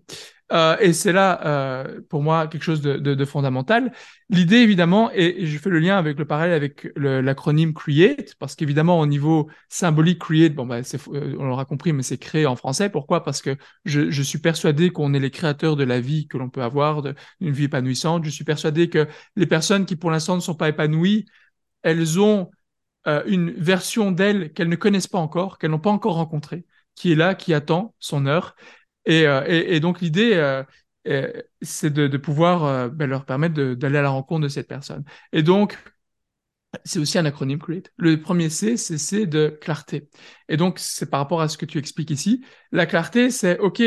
Quand une personne me dit ouais, je suis dispersé, ça va pas, c'est déjà... moi je trouve ça positif c'est parce que la personne prend conscience de quelque chose qui va pas. Et pour le changement, pour la transformation, la première étape, c'est la prise de conscience. J'aime mieux une personne qui vient et qui me dit, ouais, Simon, mais comment tu fais? Moi, je comprends pas. Ben, ok. Ah, ben, c'est bien. On va pouvoir discuter parce que tu prends conscience de quelque chose qui va pas. C'est des personnes qui passent à travers ça, qui sont là, qui sont stressées, qui sont frustrées. Elles n'ont même pas conscience que les choses pourraient être, pourraient être, pardon, différentes. Et donc, la première chose, clarté, c'est clarté. Ok. Clarté, où est-ce que tu aimerais aller? Faisons une pause maintenant. T'aimerais aller où? Idéalement, t'aimerais aller où? C'est intéressant de commencer par la fin. Euh, ouais, mais je sais pas, je me suis jamais posé la question. Ah, intéressant. Ok, qu'est-ce qui est important pour toi? Euh, Et alors là, y a, bah, ça passe par un questionnement. Évidemment, j'ai un questionnaire que je propose aux personnes. Évidemment, chaque réponse, il n'y a pas de bonne ou mauvaise réponse. L'idée, c'est que la personne soit honnête avec elle-même et qu'elle puisse définir là où elle souhaiterait aller. Ensuite, ce qui est aussi important, c'est si tu sais pas où tu veux aller, tu n'iras nulle part. On est bien d'accord. Donc là, la clarté, elle définit. Euh, si on si on prenait notre cerveau comme un peu un GPS, on va d'abord définir la destination, ok. Mais pour pouvoir aller à la destination, le GPS, il a besoin de savoir où on est. Et donc la clarté, elle signifie aussi où est-ce qu'on en est aujourd'hui. Et pas ce que tu crois ou ce que tu vois, parce que tu as la tête dans le guidon, donc tu n'as qu'une vision un peu euh, tronquée de ta réalité, mais on fait ça de manière beaucoup plus holistique. Et donc il y a des prises de conscience euh, de manière beaucoup plus, comme je disais, holistique de la situation actuelle. Il y a des tests aussi, j'aime bien faire des tests de personnalité pour que la personne prenne conscience un petit peu de qui elle est. On parlait d'énagramme tout à l'heure, donc moi je propose un test d'énagramme et aussi d'intelligence multiple. Mm. Je suis un fervent défenseur des intelligences multiples et pas juste t'es bon en maths, tu vas réussir dans la vie. T'es mauvais en maths, tu auras les boulots, et j'ai rien contre les boulots manuels, mais vraiment, en tout cas, je sais pas comment c'était pour toi à l'époque, mais moi, c'était un peu ça. T'es pas bon en maths, en gros, tu iras. Oui, mais tu sais que ça n'a pas changé. Hein. C'est encore, euh, c'est encore vachement. Tu sais, que je, je crois que j'ai entendu ça à l'école. Il y a que deux ou trois formes d'intelligence qui sont euh, qui sont mis en avant. Verbolinguiste, logico-mathématique. En gros, 85% du cursus scolaire mmh. est focalisé sur ces deux types d'intelligence. Moi, ça me rend dingue. Je suis, je, enfin, on les met dans les cases, en fait, tout de suite. Et voilà. Et, et donc, du coup, moi, je récupère, mais c'est des personnes, moi, mais dans mes clients, j'ai des personnes, on va dire, entre plutôt 35 et 65 ans. Voilà, c'est le, péri... enfin voilà, c'est assez large. Au début, Massif, je l'aurais peut-être un peu moins large, mais finalement, j'ai envie de fermer la porte à personne et, de fil en aiguille, j'ai cette ouverture-là. Euh, et hommes et femmes, hein, euh, entre cet âge-là. Et, en fait, même à 60 ans, il y a encore des personnes qui, apprennent en voyant leur profil d'intelligence multiple. Ah, mais ouais, ah mais ça me parle, c'est dingue. Mais comment, comment est-ce que l'école a, ou les croyances avec les, les, les parents, le, le, le, cercle social à la base, les parents, puis qui s'élargit au niveau scolaire et puis après dans le monde de l'entreprise, etc., conditionnent les personnes à croire qu'en gros ils sont soit ils sont pas bons en maths et donc ils sont limités intellectuellement etc et les intelligences multiples ce que j'adore c'est que c'est pas comme le test de QI ou quoi c'est pas combien tu es intelligent c'est pas un, un, un, une quantification de l'intelligence, mais c'est comment tu es intelligent. Est-ce que tu es plutôt euh, intelligent vis-à-vis des autres, relationnellement, avec ton corps, euh, en expérimentant, etc. Enfin, et voilà, il y a plein de choses. Je vais pas faire ici un cours d'intelligence multiple, mais c'est un, test que je propose. J'ai fait un cursus, donc je, je, suis habilité à proposer un test et à le, à le, évidemment à le préciser, à l'expliquer, à l'expliciter après. Et, et c'est fondamental si les gens prennent conscience de choses. Et c'est aussi ça qui fait souvent qu'en entreprise, ben, il y a des dissonances, soit les gens euh, se mettent une pression dingue parce qu'ils veulent arriver à faire un boulot mais qui ne leur correspond pas, tout simplement, ou justement le, le burn-out, parce qu'on parle beaucoup de burn-out, on parle un peu plus maintenant de burn-out aussi, mais mmh. parce que les gens ne se reconnectent pas aussi, parce que peut-être il y a une, enfin, une inadéquation entre le profil de la personne et le profil de la tâche. Et, et j'aime bien poser la question, je, je, je challenge un peu, je dis qui est le plus intelligent? Einstein ou Jordan? Bon, je parle évidemment d'Albert Einstein et de Michael Jordan. Ouais, j'ai compris. non, non, mais, non, mais bah, qui est le plus intelligent, en fait euh, Ils sont différents, ils sont tous les deux intelligents à leur manière. Il y en a un qui est plus intelligent que l'autre. Évidemment, si on se... notamment, je fais une coupure, hein, mais j'ai regardé, je sais pas si tu l'as vu, le film R. L'histoire de Jordan et euh, du coup. Euh... Ah, je l'ai vu. Euh... Ouais, c'est sur Netflix, non, un truc comme ça, non euh, Je sais plus sur quelle. Fin, ouais, j'ai vu passer. Mais. Sur la, la, la, création de la marque de euh, comment on dit Air Jordan. Ah ouais. ouais franchement, il est incroyable. Je fais une parenthèse si, si, ouais. si on m'écoute, faut aller voir ce film. Il est, il est terrible. Ouais, non. Ah bah ok, bah je, en tout cas, je prends note. et qu'est-ce que je voulais dire? Alors, qui est un plus intelligent entre ouais, voilà. Et, et si tu prends du regard scolaire, tu vas spontanément oui, Einstein. bien sûr. Mais en fait, non. Ils ont juste des intelligences différentes. Là, là, bon, le point commun entre Einstein et Jordan, c'est qu'ils ont pris conscience de, de leur capacité intellectuelle qui leur est propre et ils les ont amenés à un niveau euh, mondial. Je suis assez d'accord avec toi, c'est-à-dire qu'en fait, l'intelligence, euh, on le, on le, et même encore aujourd'hui, hein, à jouer avec mes enfants, euh, l'intelligence, en fait, elle est ramenée à effectivement la logique et euh, les, les mathématiques. Ouais. Alors de, de, plus en plus quand même au niveau maternel, peut-être moins, mais au niveau primaire, il y a des, des, écoles qui utilisent un petit peu les intelligences pour éviter de stigmatiser, pour éviter ouais, de dire, mais toi t'es nul en maths. le gamin il entend ça, mais c'est, enfin, scandaleux de, de dire ça à des enfants, de les, de les montrer du doigt comme ça en disant toi t'es bon en maths, super, tu vas réussir, toi t'es mauvais en maths, c'est fini. Enfin, voilà. Bref, euh, on s'éloigne du débat, mais, mais donc voilà, donc ça c'est pour la partie clarté, donc c'est la clarté sur la personne enfin, sur là où la personne désire aller et là où la personne est. Et évidemment, si le questionnaire, la structure des premières séances qui accompagnent cette première lettre qui est la clarté, qui sont en fait les fondations de l'accompagnement, euh, si les questions ou les approches sont les mêmes, évidemment, tout ce qui est réponse, environnement, etc., euh, enfin, en tout cas, projection dans le futur et situation actuelle, c'est évidemment propre à chaque personne. D'ailleurs, euh, si tout, si tu demandes ta vision et qu'on compare à la mienne, elles sont différentes. Il n'y a pas de jugement là-dedans. Elles sont différentes. Et d'ailleurs, si je te pose les mêmes questions dans deux ans, ce sera probablement, d'ailleurs, tu l'as dit toi-même, ta, ta, société, elle est mmh. toute récente et tu as déjà fait plein de changements, etc. Et c'est, et heureusement, heureusement que c'est pas linéaire. Et bien sûr, mais moi, moi je, je, tu m'aurais dit ça il y a quelques années. Je bah non, attends, euh, moi, la question qui m'avait euh, transcendé, entre guillemets, qui m'a fait prendre conscience, c'était, euh, euh je, je m'étais fait coacher pendant une année par une coach professionnelle à l'époque et je lui avais posé la question parce que j'étais perdue. Je lui ai dit mais comment on sait qu'on est au bon on, a, on est arrivé au bon endroit? Et je m'attendais à ce qu'elle me dise, qu'elle me donne une réponse. Elle me dit mais tu sauras jamais tant que tu iras, tu, tu seras pas allé. Oh et là je me suis dit mais elle a raison. Oh mon dieu, mais c'était le, le, le, gros euh, la grosse panique quoi. Je dis mais en fait il faut que j'aille jusqu'au bout pour savoir si c'est si c'est bon. Bon bah je vais y aller alors. pas le choix. Faut que j'y aille. J'aille voir. Faut que j'ouvre bah, la porte. C'est exactement ça. Et, et, et, si parfois ça effraie certaines personnes, le revers de la médaille, c'est que c'est ça la beauté de la vie. Mais oui. rien n'est limité. Et en anglais, il y a une expression qui dit sky is the limit. Mais en fait, non, la limite, elle est là, elle est entre nos deux oreilles, elle est dans notre cerveau, qui peut nous faire créer la plus, la plus belle vie, mais qui peut aussi nous être notre pire ennemi si on n'arrive pas à l'apprivoiser. Donc, euh, donc voilà, et donc c'est ça qui est important parce que ce qu'on croit, on croit qu'on en soit capable ou pas, hein, ça c'est Henry Ford qui disait, qu'on pense qu'on soit capable de faire quelque chose ou qu'on ne soit pas capable de faire la chose, dans tous les cas, on a raison. Parce qu'on trouvera, les on, on, trouvera les bonnes actions pour le faire si on croit qu'on en est capable, et on trouvera les bonnes excuses pour ne pas le faire si on croit qu'on n'en est pas capable. Donc, on, on, voilà. Ça, il y a les excuses, ça, alors ça, on est les rois des excuses. Ben, c'est clair. Donc, du coup, au niveau de la clarté, donc, où est-ce qu'on va, où est-ce qu'on est, c'est important, c'est vraiment sur mesure, hein, c'est personnel.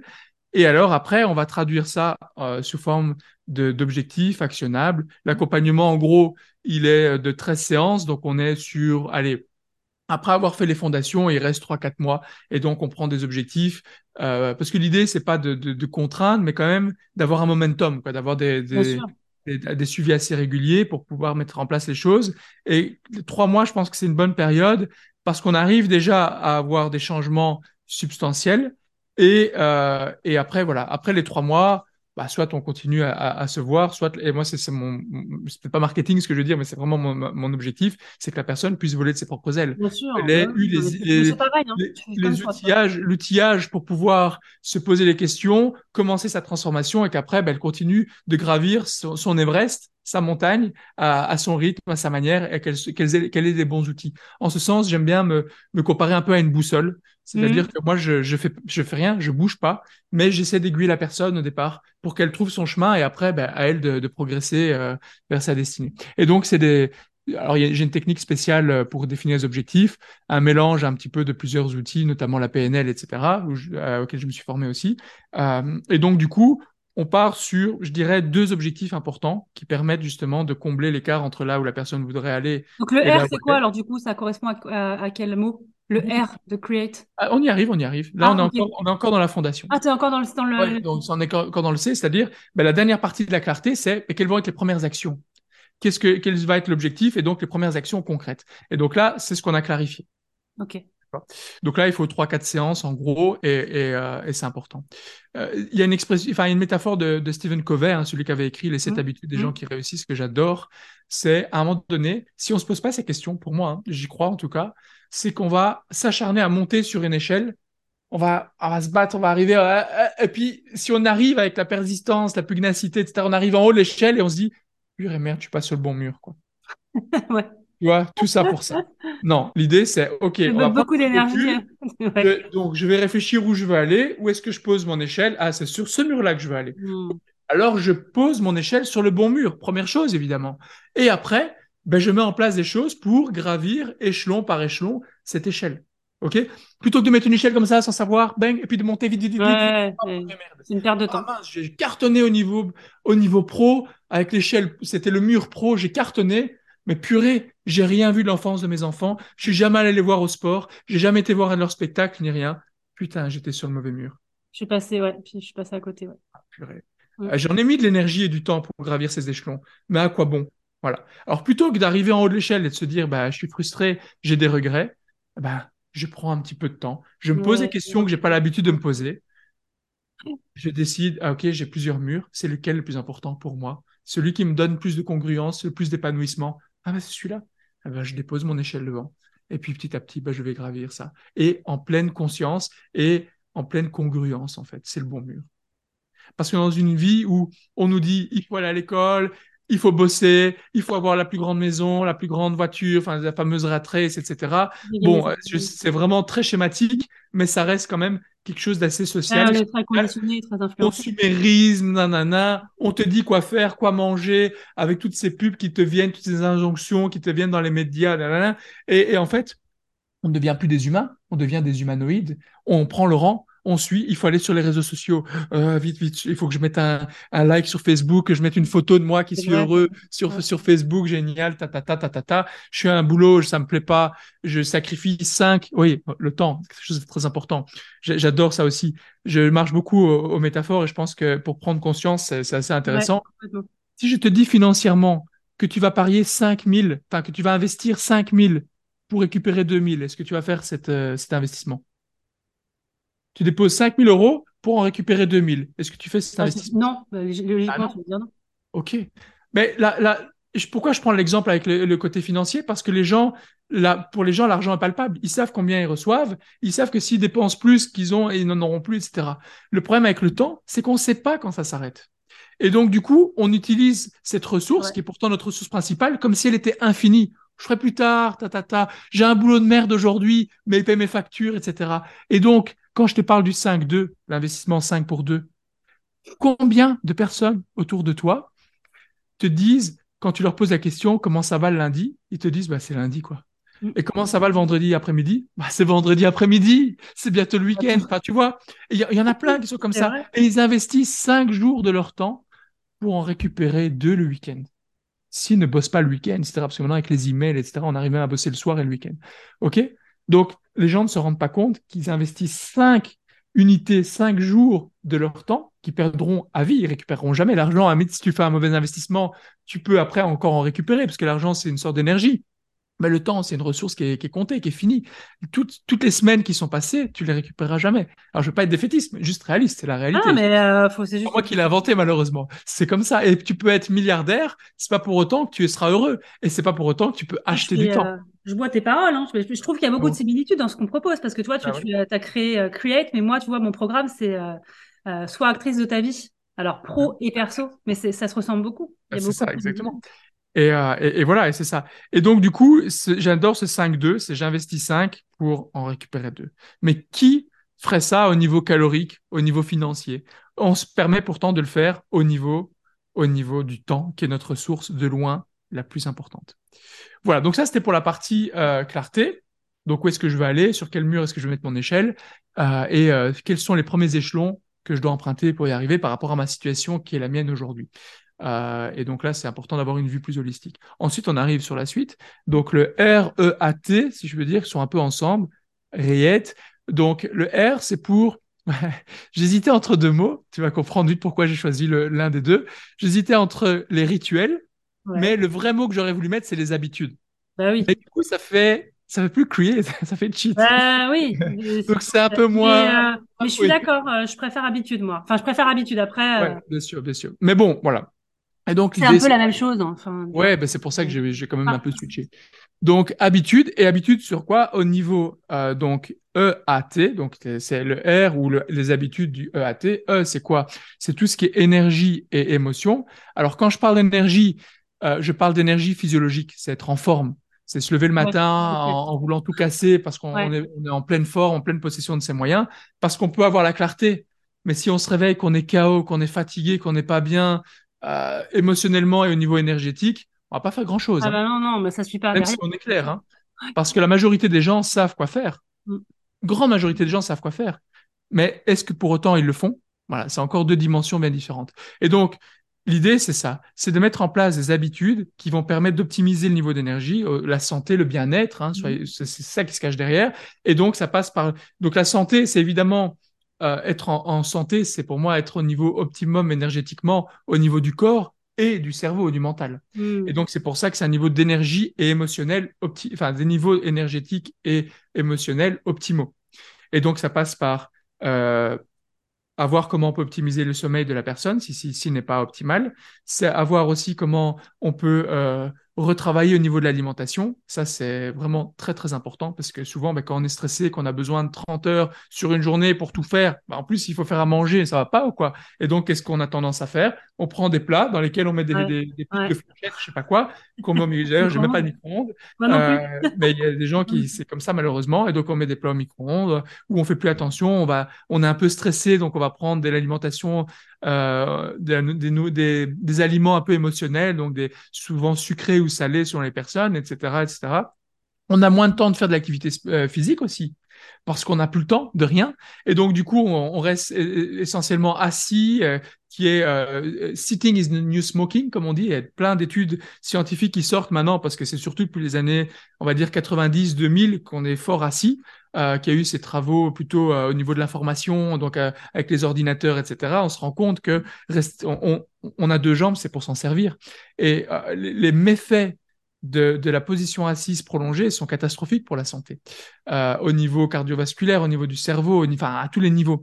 Et, et donc du coup, c'est important de resensibiliser les gens à cela, à la manière de s'alimenter et au fait de pouvoir bouger.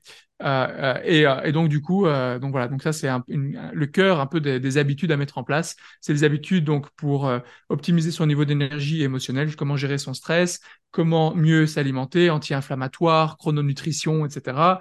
C'est évidemment encore sur mesure. C'est pas une chose qui euh, one fit all, c'est pas euh, euh, voilà, tu vas manger ça, ça, ça avec telle quantité, etc. On n'est pas là-dedans du tout, ça marche pas. Enfin voilà, je, enfin, je peux vraiment le dire. J'ai interviewé une, une femme, je crois qui te suit aussi, Jennifer Ordono, je sais pas si ça dit quelque chose. Elle, mm-hmm. elle, elle, s'est formée à la cuisine thérapie et c'était intéressant parce qu'on en a parlé hier.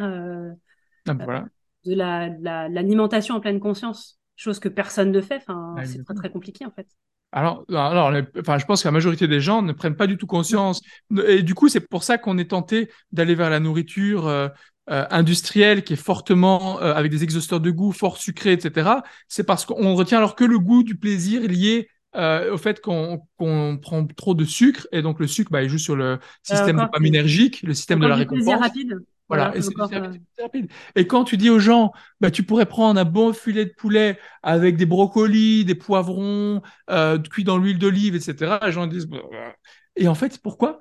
Parce qu'ils oublient le. En fait, ils ne développent plus leur sens du goût.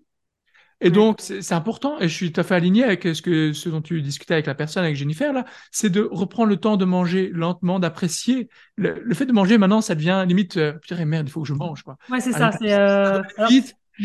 allez, ça me prend cinq minutes, pas plus. Du coup, ben, on digère pas bien, euh, on, on, ne mastique pas assez, qui est la première étape de la digestion, rappelons-le quand même. Et puis du coup, ben, on mange des choses qui vont, qui sont rapides à préparer, qui nous prennent pas trop de temps, etc., etc. Et donc, on oublie l'essentiel manger. Manger, c'est avant tout un plaisir. Et les, les, les aliments sains, les bons légumes, euh, les bonnes protéines, les, les, enfin voilà, à la limite les bons fruits, tout ça, c'est bon en fait, mais on oublie que c'est bon. Et donc, on a l'impression que c'est dégueulasse parce que ça vaut pas le goût d'un McDo ou d'une pizza ou que sais-je. Mais ouais, bref, no comment. Ouais. Euh, c'est vrai qu'il y a beaucoup de. Enfin, moi, moi, tu vois, moi-même, hein, je le dis, euh, je, je, le disais hier, c'est, j'ai un souci, c'est-à-dire que je mange vite, et je le sais. C'est-à-dire qu'il y a un moment. Mais des fois, j'oublie. C'est-à-dire que c'est après, je me dis, ah, c'est encore mangé trop vite. il, faut, il, faut, que je prenne le temps. C'est important. C'est important parce qu'en plus, du coup, euh, tu arrives plus vite à satiété, donc tu vas manger moins en quantité aussi. Enfin voilà, il y a plein d'éléments qui, qui sont. c'est intéressant en tout cas. Euh, du coup, euh, voilà, tu écouteras le podcast parce qu'elle donne. Enfin, c'est. Ouais sur la ah bah cuisine thérapie, parce que je je connaissais pas et c'est pas mal. C'est intéressant. Bah, enfin, moi, il y a un peu de cuisine thérapie. Ah oui, oui, du coup, c'est pour ça l'alimentation hein. est clé dans, dans l'énergie. Bah, évidemment, as raison, c'est super important. Plus important, évidemment, c'est le sommeil, parce qu'on, hein, mettons-nous dans la, deux secondes dans les perspectives. Qu'est-ce qui va se passer? Qu'est-ce qui va avoir le, pire enfin, les pires conséquences au niveau de notre état de forme? Si on passe une journée avec une mauvaise nuit je peux te dire que j'ai récupéré ma petite là de chez sa mère qui vient du, du Mexique. Mm. Partie au Mexique en plein cursus, enfin dans l'année scolaire, enfin bref. Et elle revient avec le décalage horaire. Elle vient toutes les heures dans la euh, de la nuit dans la chambre parce que pour plein de raisons, elle dort pas bien, un cauchemar ou parce qu'elle est pas fatiguée. Enfin voilà, bref. Donc euh, je peux te dire que les deux dernières nuits là, elles sont euh, proches de, on va dire plus proches des 3 heures que des 7 à 8 heures. Et je peux te dire que je ressens l'impact, mais immédiat. Donc, enfin bon, je ne vais pas influencer la réponse, je pose quand même la question. Quel va être le pire impact au niveau euh, du sentiment d'énergie avec une nuit avec un mauvais sommeil, une journée où on a moins bien mangé ou une journée où on n'a pas, pas fait d'activité physique? Moi, je le sais tout de suite. Bah, ça va être le sommeil, évidemment. Ça, c'est le pire et c'est le plus important. Parce que moi, c'est, enfin, le sommeil, c'est extrême. Après, ça dépend des gens. Je pense qu'on est toutes des natures différentes. Moi, par exemple, j'ai besoin de sommeil, quoi, vraiment. Mais je veux dire, vraiment, si on rate à côté d'une nuit, en général, on va le payer cash dès le lendemain. Parfois, c'est le surlendemain, mais peu importe. On va le payer cash. L'alimentation, une, une, journée en ayant mangé euh, une crasse ou quoi, ça va. On va peut-être moins bien digérer, on va peut-être pas se sentir en forme, mais ça va et sans activité sportive, ça peut le faire aussi. Évidemment, l'idée, c'est d'optimiser les trois, mais à commencer par le sommeil. C'est pour ça que je t'ai parlé du sommeil en premier. Après, il y a évidemment tout ce qui est alimentation, évidemment les changements du temps à, à s'implémenter et l'activité physique. Et dans l'activité physique, j'insiste sur le fait qu'il est fondamental, les études le montrent, qu'il faut alterner des exercices cardio, ça, ça englobe la marche, hein, ça ne doit pas être faut pas voir l'activité sportive comme euh, faire du crossfit. Je parle de crossfit parce que j'en fais, mais euh, je veux dire, il faut pas faire de crossfit, c'est pas ça. Mais l'idée, c'est quand même d'alterner entre du cardio, marche, vélo, course à pied, natation, enfin voilà, euh, des exercices qui nous permettent de bouger tout en étant capable de respirer simplement par le nez et éventuellement même de parler pendant l'effort. Et ça, ça va être super bon. Pourquoi? Pour le système cardiovasculaire la capacité qu'a encore le cœur à envoyer vraiment les nutriments dans l'oxygène à l'ensemble du corps. C'est fondamental. Et à côté de ça, c'est important quand même de rajouter une deux séances par semaine de travail de résistance. là, c'est-à-dire un travail plus musculaire. Pourquoi? Parce que ça va. En fait, les deux ont euh, des effets sur le corps différents, mais qui travaillent en synergie. Évidemment, si tu fais du cardio, ben, tu résisteras plus à l'effort dans ton travail de résistance. Et si tu fais du travail de résistance, qu'est-ce qui va se passer? Tu vas renforcer tes muscles, tu vas euh, renforcer tes tendons, le lien entre les muscles et les os, et également la densité osseuse. Et quand tu dis travail de résistance, CrossFit, c'est-à-dire quoi? C'est du travail plutôt en salle ou est-ce qu'on peut Alors, alors ouais, attention, le CrossFit rentre dans la résistance, mais il n'y a pas que le CrossFit. Ouais, qu'est-ce qu'il y a comme avec des poids, ça peut être, euh, bah, c'est des choses où tu vas devoir, euh, tu vas plus suer hein, que le cardio, dur, et qui vont, mettre un petit peu quand même tes muscles euh, à l'effort. Ça peut être du travail du HIIT, là le HIIT, Hein, le, travail à haute intensité, ça peut être assez court. D'ailleurs, il y a, apparemment, il y a des études qui montrent que même, euh, ça a fait fureur aux États-Unis, c'était les, les workouts de 7 minutes, où c'est ouais, même le travail au poids de corps. Euh, bon, le poids de corps, c'est très bien au début, mais à un moment donné, si tu veux évoluer, c'est quand même intéressant de rajouter des, des charges en plus pour rajouter une, une résistance supplémentaire aux muscles, mais ça peut commencer par là, chez soi. L'idée, c'est quand même, c'est mieux d'être accompagné parce que même un squat, ça paraît bête de faire un squat, mais il y a quand même une technique pour faire un squat. On peut se blesser en faisant un squat. Alors si c'est au poids du corps, c'est difficile de se blesser, mais malgré tout, voilà, il y a quand même un minimum de technique. Tout ne peut pas être fait aussi facilement que ça. Néanmoins, l'idée, c'est de bouger avec une contrainte musculaire. Et je, disais, ça renforce la densité musculaire, euh, les tendons et aussi la densité osseuse. Et là, mesdames, surtout au niveau après ménopause, et alors, parce que le risque d'ostéoporose est plus fort chez les femmes aussi, c'est quelque chose de fondamental. Ouais, complètement. Donc, euh, donc voilà. c'est quoi euh, le sport, euh, si tu si, si es, sportif, que tu te connais un petit peu, le, sport le plus complet finalement qui tu, pourrais, ah, tu pourrais. J'ai, alors, je vais répondre à ta question, mais je pose, je pense que je poserai une autre question pour les, les personnes. Donc, je, voilà, je vais faire en deux temps. Moi, je, de ce que je connaisse, le sport le plus complet que je vois, j'en vois deux. Le CrossFit, c'est quand même vachement complet, qu'on le veuille ou pas. Je rappelle pour celles qui écoutent et ceux hein, qui écoutent et qui ne connaîtraient pas le CrossFit, c'est un mélange de trois disciplines. C'est de l'haltérophilie. Donc là, on est vraiment sur euh, de la résistance pure et dure. C'est des mouvements de gym, c'est-à-dire des mouvements de poids du corps, donc des tractions, des pompes, ce genre de choses. Et c'est des mouvements cardio. Rameur, vélo, course à pied, etc., etc. Et donc, du coup, ça accumule tout, en fait. Et après, moi, ce que j'adore là-dessus, en plus de, de la contrainte physique, c'est aussi la contrainte mentale, parce qu'à un moment donné, euh, l'idée c'est de, faire un maximum, et donc du coup, ce que j'adore là-dedans aussi, c'est que ça me permet d'aller chercher dans mon mental des réserves qui sont. Ça serait plus facile de dire j'abandonne que je, que je continue, que, je, vais, je vais, je vais, et donc ça ça fait travailler ma ma persévérance, ma pugnacité, mon mental. Et ça me sert aussi en parallèle, évidemment, dans ma vie entrepreneuriale. C'est évident, et dans ma vie de parent, de père. Donc voilà. Euh, mais sinon, la natation aussi, très bon. Moins de risque de blessure, très complet aussi. Euh, mais l'idée, donc, ce que je voulais te dire, moi, la question que je me poserais plutôt aux personnes qui écoutent à un moment de définir un sport, c'est plutôt, mais qu'est-ce que vous aimez faire? Parce que il n'est pas question de, de, de, de, pour certaines personnes. faire un sport dans la contrainte, je suis d'accord. Voilà, c'est ça. Elles vont entendre, il risque d'y avoir des personnes qui vont entendre CrossFit, qui vont dire quoi, jamais du CrossFit, mais alors euh, je ferai jamais de sport si je fais pas de CrossFit. C'est pas du tout ça. Pas du tout. L'idée, c'est de prendre conscience qu'il faut bouger un maximum. Alors déjà, ça peut être se garer un peu plus loin pour marcher un peu plus. Ça peut être prendre les escaliers plutôt que l'ascenseur. Ça peut être faire des, des coups de fil debout en marchant plutôt qu'en étant assis, etc., etc. L'idée, c'est de trouver une activité qui plaise. Ça peut être du yoga. Il y a du yoga ultra physique. Ça peut être euh, la marche, la, marche nordique. C'est très bon au niveau cardio, etc. voilà, il y a il n'y a pas de limite. La, seule limite, ce qui serait dommage, c'est de mettre une activité qui ne convienne pas à la personne et que du coup elle abandonne après deux trois séances parce que c'est, elle aime pas ou que c'est trop dur ou peu importe la raison. L'idée, c'est de trouver quelque chose qui qui soit qui, procure du plaisir et que la personne puisse faire dans la durée. Parce que finalement, sans sans devoir faire un marathon, il s'agit quand même pour notre santé d'un marathon. On veut tenir ça sur des années et pas faire ça euh, deux semaines et puis arrêter. Oui, parce que c'est un peu le problème du sport quand euh, tu vois quand on commence et que euh, c'est trop dur. Voilà, et ça peut être peut-être des sports collectifs parce que du coup on y va entre entre amis, entre collègues, euh, entre frères et sœurs, j'en sais rien, peu importe. On rajoute on rajoute du fun en fait. Et voilà, l'idée c'est ça, c'est que ce soit le plus agréable, plus agréable, le plus facile et le plus agréable.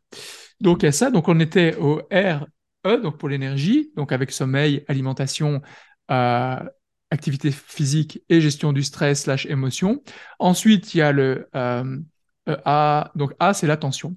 Donc cette fois-ci, c'est peut-être plus lié, même, même, même, on en parlait tout à l'heure avec les enfants, c'est de la capacité d'être concentré à l'instant présent. On est dans un monde en 2023 où la distraction, enfin les distractions sont légion. Je veux dire, un téléphone, moi j'ai pas, j'ai pas de notification à part mon agenda et euh, les coups de fil et les SMS, parce qu'en général, là, c'est qu'il y a vraiment une demande urgente. Sinon, aucun de mes réseaux sociaux n'a de, de notification, de gommette ou que sais-je. Et, et, on est là, hop, ça sonne, bam, bam, hop, les infos. Euh, enfin, ça peut être d'autres personnes aussi qui viennent nous perturber, etc., etc. Donc l'idée, c'est quoi? C'est de pouvoir muscler sa capacité d'attention pour être présent, pour être efficace, efficient. Efficace, c'est s'assurer, on parlait de l'échelle tout à l'heure, c'est s'assurer de faire les bonnes choses. Et efficient, c'est d'essayer de les faire en prenant le moins de temps, c'est-à-dire d'être le plus efficace. Arrêter le multitâche. Être dans un environnement qui soit euh, qui soit assez clean, donc euh, assez propre pour être plus efficace, que ce soit épuré, que ça soit plus efficace. Donc ça joue sur l'environnement, ça joue aussi sur les notifications, sur les sources de distraction externes, voire internes, quand notre esprit, esprit vagabonde, etc. Et donc il y a des petits outils, des petites techniques qui permettent d'optimiser sa concentration. Et enfin, le T, c'est le temps. Donc comment mettre en place des rituels ou des habitudes qui nous permettent non plus d'être réactifs par rapport au temps, parce que si on n'est pas préventif sur nos 168 heures de la semaine, eh ben, on va être actif. Hein. Les 168 heures, elles vont passer, quoi qu'il arrive. Alors, elles risquent de passer avec les injonctions et les urgences des autres. Elles risquent de passer ah avec du temps tué. Oh, ben tiens, je sais pas quoi faire, je vais aller sur Instagram. Ah, mais ça, c'est sûr. je passe une heure sur Instagram, puis après, ben tiens, je vais me poser, je regarde. mais ça, c'est incroyable. Non, non, mais, toi, tu, tu, tu, tu ouais, as perdu ton temps, euh, effectivement, comme tu dis, sur les réseaux, tu sais même pas pourquoi. Euh, ça t'a rien apporté. Exactement. Exactement. As littéralement tué ton temps. enfin, voilà. moi, je, coupe, je coupe mon téléphone aussi quand je suis sur quelque chose de, de voilà, que, je eh suis vraiment concentré. Et même, même le nombre de personnes, je suis atterré de voir ça au restaurant, même des couples ou des choses comme ça, qui ont leur téléphone, si pas en main, même parfois ils l'ont en main, ils l'ont ici, là, à côté de leur assiette. Limite, c'est un nouveau couvert. c'est il est à côté du couteau et il est là. Et donc, le seul fait de l'avoir à côté, que ce soit pour travailler ou pour être en présence avec ses enfants, on parlait de ça tout à l'heure, ou en présence avec euh, sa compagne, son compagnon ou des collègues, des amis, que sais-je, le seul fait d'avoir son téléphone présent, ben, ça, ça prend une partie du focus. Tu es déjà plus dans les c'est super dur parce que quand toi, tu en prends conscience, moi, j'essaye de prendre conscience de ça, de... mais euh, le problème, c'est que euh, on vit en société et que moi, des fois, je suis, je suis des fois la seule à pas mon téléphone. Et là, je regarde autour de moi, ah. tout sur téléphone. Ouais. Donc, bah, je me dis, alors, soit je leur fais une réflexion, je vais passer pour la chieuse de service parce que, euh, tu vois, la relou qui va dire, ah, bah, c'est bon, machin. Bah, voilà, je me dis, bon, bah, je suis toute seule. Donc, je ce que tu dis, c'est incroyable dans la société dans laquelle on est celle qui met son téléphone de côté et qui est là pour passer un bon moment, qui est dans l'écoute active, elle passe pour la chieuse de service. Qu'est-ce qui se passe quand moi j'ai des témoignages des, des là au niveau de j'avais fait un accompagnement euh, santé donc juste sur l'alimentation, le sport, etc. Là j'avais une cohorte de trois, c'était trois femmes, 100% femmes. Euh, c'était un peu un test et euh, ce qui est incroyable, c'est le regard des autres qui sont là. Mais comment ça se fait que tu manges ça? En mangeant, en prenant soin de ce qu'on mange, on est également stigmatisé limite, on est le chieur de service aussi parce qu'on fait attention à ce qu'on mange. Mais on est dans une société de dingue quand même. On est stigmatisé parce qu'on fait attention à ce qu'on mange. On est stigmatisé parce qu'on range le téléphone et qu'on veut avoir un moment humain de qualité avec des échanges, écoute active, etc. Bref, ce qui semble être, pour moi en tout cas, être normal est considéré comme le, hors norme. Ah oui. C'est dingue. Moi, tu sais ce que c'est ce que je fais là en ce moment? Euh, on, va me prendre, on me prend pour une folle, je m'en fous de toute façon. Je fais des puzzles. Ah, puzzle de 2000 ah, pièces. Ah, euh, ouais. Et ben voilà, du coup, je me suis dit, à la base, je me suis dit, je vais quand même faire ça, tu vois, c'est méditatif un peu, tu vois, ça fait du bien, ça sort, euh, ça me fait faire des pauses, etc. Puis pour mes enfants, mais elles me voient faire des puzzles, de temps en temps, elles passent, elles mettent une pièce. Euh, voilà, je me dis, bon, bah, elle, voit autre chose, quoi, que maman devant son PC ou maman devant son téléphone, parce que c'est mon outil de travail aussi, donc je suis aussi beaucoup sur mon téléphone. Voilà, je, je, je fais ça aussi, tu vois, bon, pour moi, parce que ça me fait du bien mais aussi pour dire qu'il y a aussi d'autres d'autres choses à faire euh, que d'être sur un téléphone. Bah, évidemment, évidemment. Et, et, là, donc par rapport à tout ça, c'est l'intelligence euh, numérique, c'est-à-dire la capacité avec tout ce qui est numérique, l'intelligence digitale ou, ou, numérique, ça dépend. Euh, il y a, il y a enfin, il y a différents termes. Mais l'idée, c'est quoi? C'est que c'est dans notre, ça fait partie de notre monde maintenant. tout ce qui est appareil, enfin téléphone portable, télé, etc. L'idée, c'est pas d'en devenir esclave, parce que les boîtes comme la, les GAFA, Facebook, etc., ils font tout pour qu'on devienne esclave de ça. L'idée, c'est d'arriver à, à développer une sorte d'intelligence qui n'existe pas, qui, comme toute intelligence, s'acquiert, se développe, c'est de pouvoir utiliser ça avec intention. Alors quand je dis ça, peut-être que les personnes qui de manière contrôlée, quoi, voilà, ce mec euh, purée, on peut pas tout manger. Enfin et en plus, non, je non, pas hein. J'ai pas dit qu'on peut pas tout manger, donc déjà. Mais ouais, en plus, déjà, chacun fait ce qu'il veut. On n'a plus de téléphone ni rien. J'ai pas dit ça. J'ai pas dit qu'il fallait plus être sur son téléphone. J'ai pas dit qu'il fallait jamais regarder la télé. Moi, mon message, c'est juste de le faire avec intention. Voilà, c'est ça. De se dire, moi non, voilà, je suis ok ce soir, j'ai bien bossé, j'ai passé un bon moment avec ma fille, avec ma compagne, ta ta ta. On se pose, on regarde un film, on regarde une série, on se fait plaisir, c'est ok. Je dis pas qu'il faut pas aller sur Netflix ou sur la télé, hein, c'est pas mon propos. Non, mais c'est juste que euh, ça soit fait avec intention. Et je parlais le temps, soit on peut le voir de manière. Donc je rappelle, hein, pour moi, il n'y a pas de gestion du temps parce que le temps il passe, mais il y a notre gestion mentale par rapport au temps. Et donc soit on n'a pas de, clarté sur ce qui est important pour nous, sur notre semaine idéale, et donc on va tuer le temps, et donc les 168 heures vont se remplir comme ça. Soit au contraire, on devient préventif, et donc on sait en tout cas les choses essentielles que l'on va placer dans notre semaine. Et quand elles sont placées à l'agenda, ben, elles, elles vont se réaliser, elles vont se concrétiser. Et donc du coup, euh, c'est quand même pas la même chose. Et c'est quand même pas la même chose de se dire ah ben tiens là je vais profiter d'un bon film, on est ensemble, etc. Euh, ou même seul. Et que de se dire en fait ben, tous les soirs je passe quatre heures devant la télé. On est quand même, allez, c'est quand même même pas le même plaisir. Enfin tu vois? Et et et, euh, et c'est ce que je disais. À ma compagne qui, à un moment donné, au début de notre relation, était fort sur son téléphone. Elle était peut-être, je sais pas, 4-5 heures euh, sur son téléphone par jour. Et je lui dis, moi, je ne veux pas stigmatiser que tu sois 4 à 5 heures. Je vais essayer juste de te euh, de t'alerter là-dessus. 4 à 5 heures par jour. Imagine que tu prennes juste la moitié. Allez, prends même 2 heures. Et que tu lis ou que tu fasses même du sport, des choses comme ça. Parce qu'après, même rencontrer du monde, rencontrer des gens. Oui, voilà. Des, vraies personnes. Et c'est les mêmes personnes qui disent, comme tout à l'heure, parfois, mais j'ai pas le temps. Mais oui, mais regarde un peu où ton temps passe. Prends conscience de l'utilisation que tu fais de ton temps et tu verras que du temps tu en as. Et ne dis pas que tu n'as pas de temps. Le moment où tu n'auras pas de temps, c'est quand tu seras quand tu seras plus là. J'ai bien noté qu'il fallait plus dire euh, j'ai pas le temps, mais je n'ai pas pris le temps. Ça change. Exactement, mais c'est ça. c'est ça. je n'ai pas pris le temps. Et, euh, je regarde l'heure qui tourne. J'aurais, je pense que j'aurais pu passer la matinée avec toi, mais j'ai un rendez-vous qui va démarrer à 11 h ah oui. Euh, mais ah il est moins 5. Mais c'est pas grave. je pense qu'on a t'as dit énormément de choses. Moi, ce que je voudrais, c'est que tu me tu, tu que tu fasses le mot de la fin. Euh, que je sais pas ce que tu veux. Tu as beaucoup de métaphores, de citations extrêmement intéressantes. D'ailleurs, tous les bouquins que tu as mentionnés, je les mettrai euh, donc ah, euh, podcast. mais quel conseil, voilà, quel dernier conseil T'en as donné plein aussi? Ou peu importe. Qu'est-ce que tu as envie de dire C'est toi qui fais là. Dis un truc que tu as envie de, de, dire. Ben, ce que j'ai envie de dire, c'est que le, pour moi, le temps est la ressource qui est vraiment la plus importante. Et j'espère que bah, grâce à, cet épisode, enfin et, plein d'autres choses, mais les gens pourront en prendre conscience et qu'en fait euh, réfléchir à ce qui est clé, ce qui est le plus important pour chaque personne par rapport au temps, c'est pas être égoïste ou des choses comme ça, c'est juste du bon sens.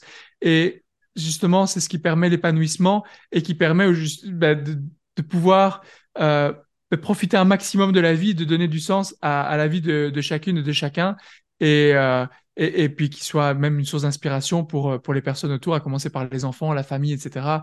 Et, euh, et je pense que, bah, alors je sais pas si on n'a qu'une vie ou pas, moi je pense qu'on n'a qu'une vie, mais bon, après d'autres pensent le contraire, et c'est pas, pas grave. En tout cas, dans cette vie-ci, euh, je, pense bah, qu'on a, on a le droit, et, je pense que c'est notre devoir. cette vie-là, c'est-à-dire que même si on a d'autres vies, dans cette vie-là, on en a qu'une. Dans cette vie-ci, là, que l'on vit actuellement. Dans, cette enveloppe-là. Voilà, dans cette enveloppe-là. L'idée, c'est de prendre les, bonnes décisions pour soi, pour vivre une vie épanouie en étant euh, vraiment aligné, congruent, et, et de pas croire que c'est pas possible que le, boulot, même s'il n'est pas, c'est pas le boulot de nos rêves, etc., mais qu'on doit le garder parce qu'il ça paye le, loyer, etc. Mais ça, c'est, c'est des croyances que notre cerveau met parce qu'il est confortable dans une zone connue qu'on appelle parfois zone de confort, mais qui bien souvent est inconfortable. Et croyez-moi, ce que votre cerveau vous donne comme message est bien souvent pire que la réalité. Et l'idée, c'est de prendre conscience de ça et de passer à l'action. Et il n'y a qu'une seule personne avec laquelle vous allez toujours dormir, qui sera face à vous dans le miroir et qui sera toujours avec vous, c'est vous vous-même. Prenez soin de vous-même, de votre santé et utilisez le temps de la, de la meilleure manière pour vous. Il n'y a pas de, de, jugement ou quoi, mais de la meilleure manière pour vous, pour être épanoui et pour rayonner, pour inspirer les gens autour de vous. Et euh, ça commence par vous. Le changement, il commence par vous et par par voie de connaissance, les personnes qui seront connectées à vous, bah, potentiellement, ça va leur faire prendre conscience de choses et peut-être qu'elles changeront. Un pouvoir impactant. Ouais. C'est comme ça que on peut être son propre changement avant d'être le changement que l'on veut dans le monde. Je crois que c'est Gandhi qui disait ça, plus ou moins. Euh, ou Bouddha ou bien de Gandhi, je sais plus. Enfin, ou Bouddha peut-être, je sais plus. Enfin, peu importe. Ouais, soyez le changement que vous voulez voir dans c'est C'est voilà, c'est ça. Mais peu importe. En tout cas, c'est ça l'idée. Donc voilà. Si j'ai pu à travers certains des. C'est ce que je me dis toujours, même si ça touche euh, une personne, euh, ce sera toujours ça de gagner. C'est magnifique. Euh, et donc voilà, donc si, si ça touche une personne, ben voilà, c'est déjà comme tu dis, c'est. C'est comme ça qu'on, enfin moi en tout cas et toi pareil, certainement la prise de conscience. Des fois ça ça ça ça tient à rien en fait, juste une lecture, une phrase qu'on a vue comme ça. voilà, un changement tout changement prend, commence par une prise de conscience. Et si des personnes ont pris conscience de certaines choses grâce à nos discussions, bah, c'est magnifique, c'est génial. Euh, c'est un grand merci. Et puis voilà, et puis si les gens veulent aller plus loin éventuellement, bah, je pourrais te donner le lien vers euh, oui, je vais mettre le rendez-vous. Le... premier rendez-vous, ça, il n'engage absolument à rien. Et donc, ça permet, c'est un call un peu de découverte pour voir un petit peu euh, la, la situation des personnes actuellement, voir un petit peu, moi, présenter un peu l'accompagnement et voir si, bah, s'il y a match, si, si la personne pense que je peux aider et si moi, je pense être en mesure de pouvoir aider la personne. Et après, bah, voilà, après, s'il y, a affinité, tant mieux. S'il n'y a pas, pas de problème. En tout cas, voilà, avec grand plaisir. Si je peux aider un maximum de personnes, je pense que la vie m'a donné un message que c'était pas mon, mon temps parce que, voilà, je crois à avoir cette vocation à pouvoir aider un maximum de personnes et j'espère en tout cas parce qu'en fait, c'est pas un travail, c'est une mission. Donc, euh, ouais, exactement. Et c'est là où c'est génial. C'est là où c'est. Exactement. Et c'est ce que je souhaite à chaque chacune des personnes qui écoutent, c'est de pouvoir prendre conscience de ça et de pouvoir euh, que bah, que ce soit son, son, quotidien, parce que finalement, on est en train de mettre ça en place, toi et moi. On n'est pas des super héros. Hein. Moi, j'ai pas une cape, j'ai pas des yeux qui envoient des lasers rouges. non, après, euh, comme tu disais, toi, tu tu tu tu euh, tu parlais de, je sais plus, quand tu euh, quand tu coaches quelqu'un, quand tu l'accompagnes, tu le pousses en fait vers le meilleur à ce qu'il soit autonome. Euh, je sais plus ce que mhm. tu as fait, tu as, une métaphore. Moi, je sais que c'est l'étincelle, tu vois. Je, dis que je, je, je, mets le, voilà, je, suis un peu l'étincelle pour euh, que ça, ça commence à prendre et puis après, que ça, voilà, que ça aille, quoi, que ça, ça fuse, en fait. Exactement. Si j'ai 15 secondes et promis, j'arrête là, pour une dernière métaphore, si vous voulez une métaphore, c'est la métaphore du Y. Alors, je imagine, tout le monde visualise un Y. Donc, imaginons qu'on est, on se trouve au présent au point entre les deux séparations du Y. Ça veut dire que dans notre dos, il y a la barre du I, mhm. et devant nous, il y a les deux, mhm. euh, les, deux, voies du Y, les deux branches du Y.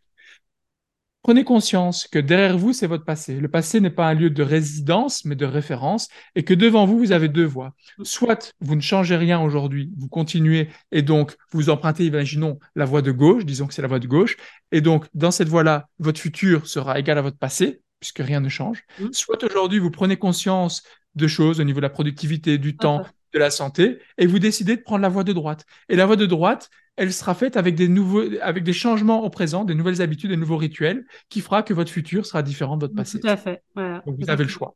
Vous avez le choix. J'aime bien cette métaphore. C'est euh, c'est vrai que voilà, c'est vrai que les métaphores, elles sont assez puissantes parce que tout de suite, on, enfin, ça parle beaucoup plus.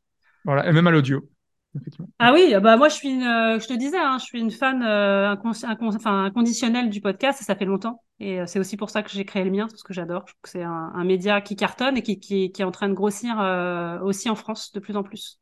Ouais, en France, ça prend, ça a pris, mis du temps à prendre par rapport aux États-Unis, mais ça, ça, ça, fonctionne. Et moi, j'ai aussi l'idée de, de, lancer un podcast. Mais oui, bien sûr, tu m'en as parlé. Bah, mais voilà, en tout cas, Merci à toi, Delphine. Bah, merci à toi. C'est un honneur d'avoir été le premier homme invité à ton podcast. Longue vie à ton podcast.